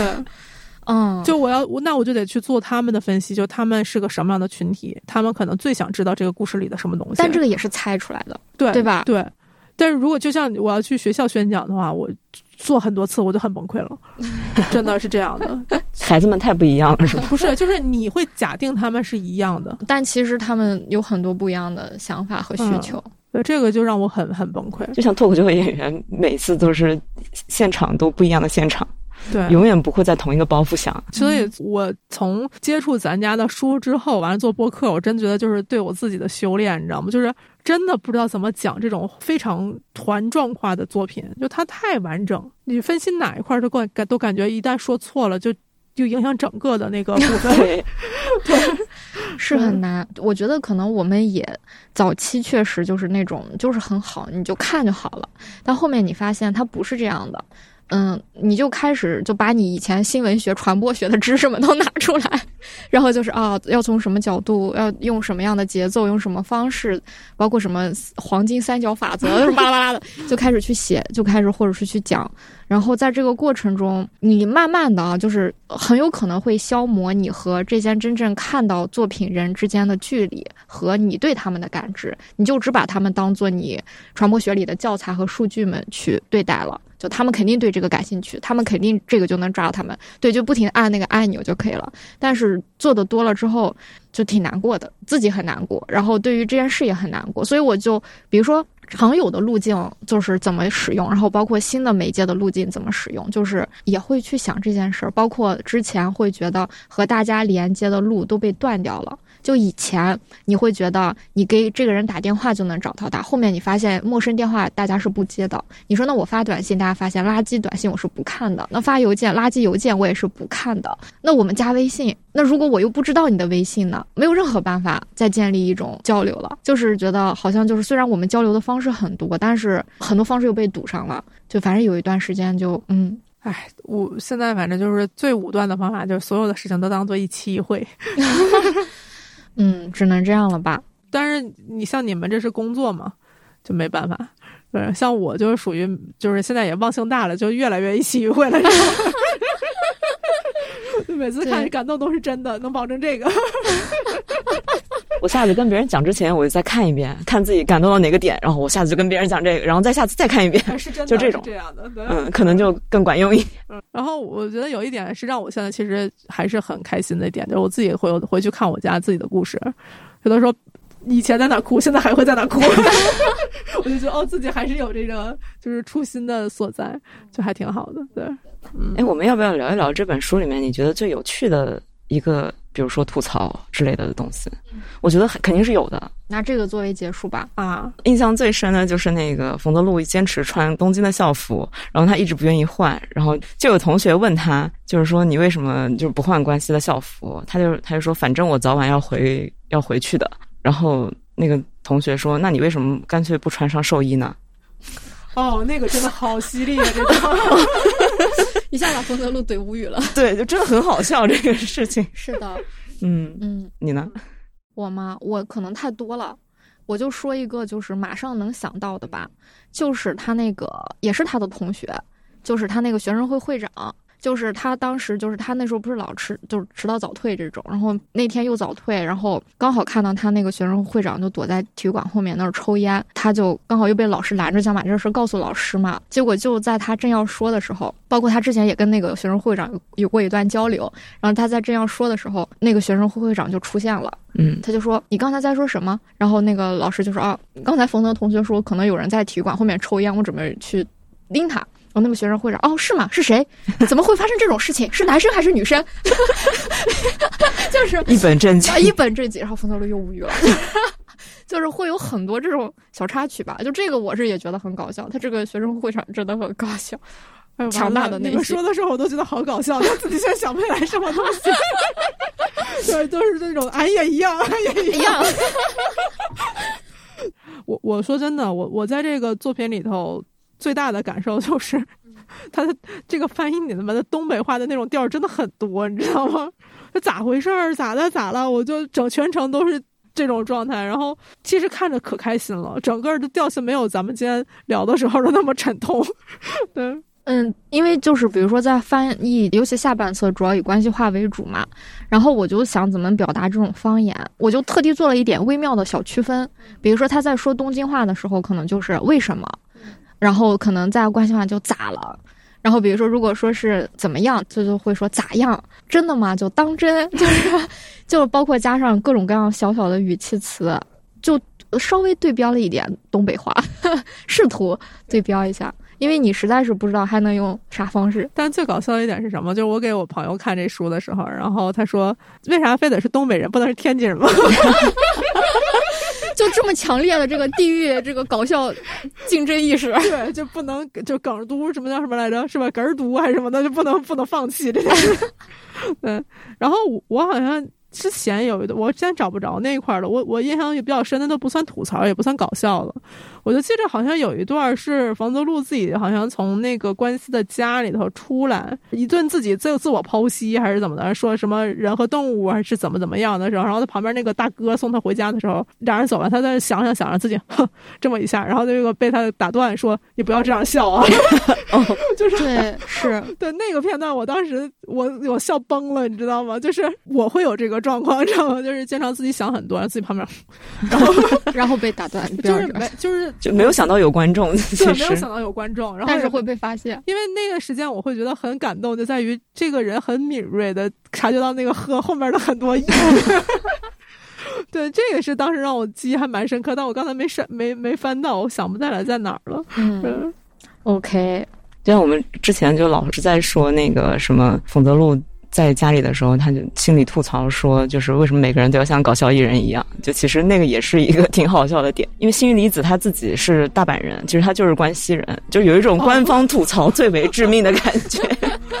对，就是我吐槽我自己。嗯，哎，果然自只有自己就抓自己的这个 才是最最深的一一刀，是吧？能抓到精髓。那我们今天就聊到这儿吧。希望大家到时候听我们聊这么多之后，也依然能喜欢这本书。然后就对，它是收录在我们第五弹中的一本。哦，第五弹的另外两本就是《下一个春天》和《麦面史文库》的那两本。《下一个春天》之前有聊过嘛？之后可能会再找机会来专门聊一聊《麦面史文库》，因为这确实是一个需要好好聊一聊的，就是需要以学习的态度去看这老师的这种感受。是的，需要好好聊一聊的作品。嗯，那我们今天就到这吧。跟大家说再见，拜拜，拜拜，拜拜。Because I've been through lonely times, I knew I'd return once more. It's good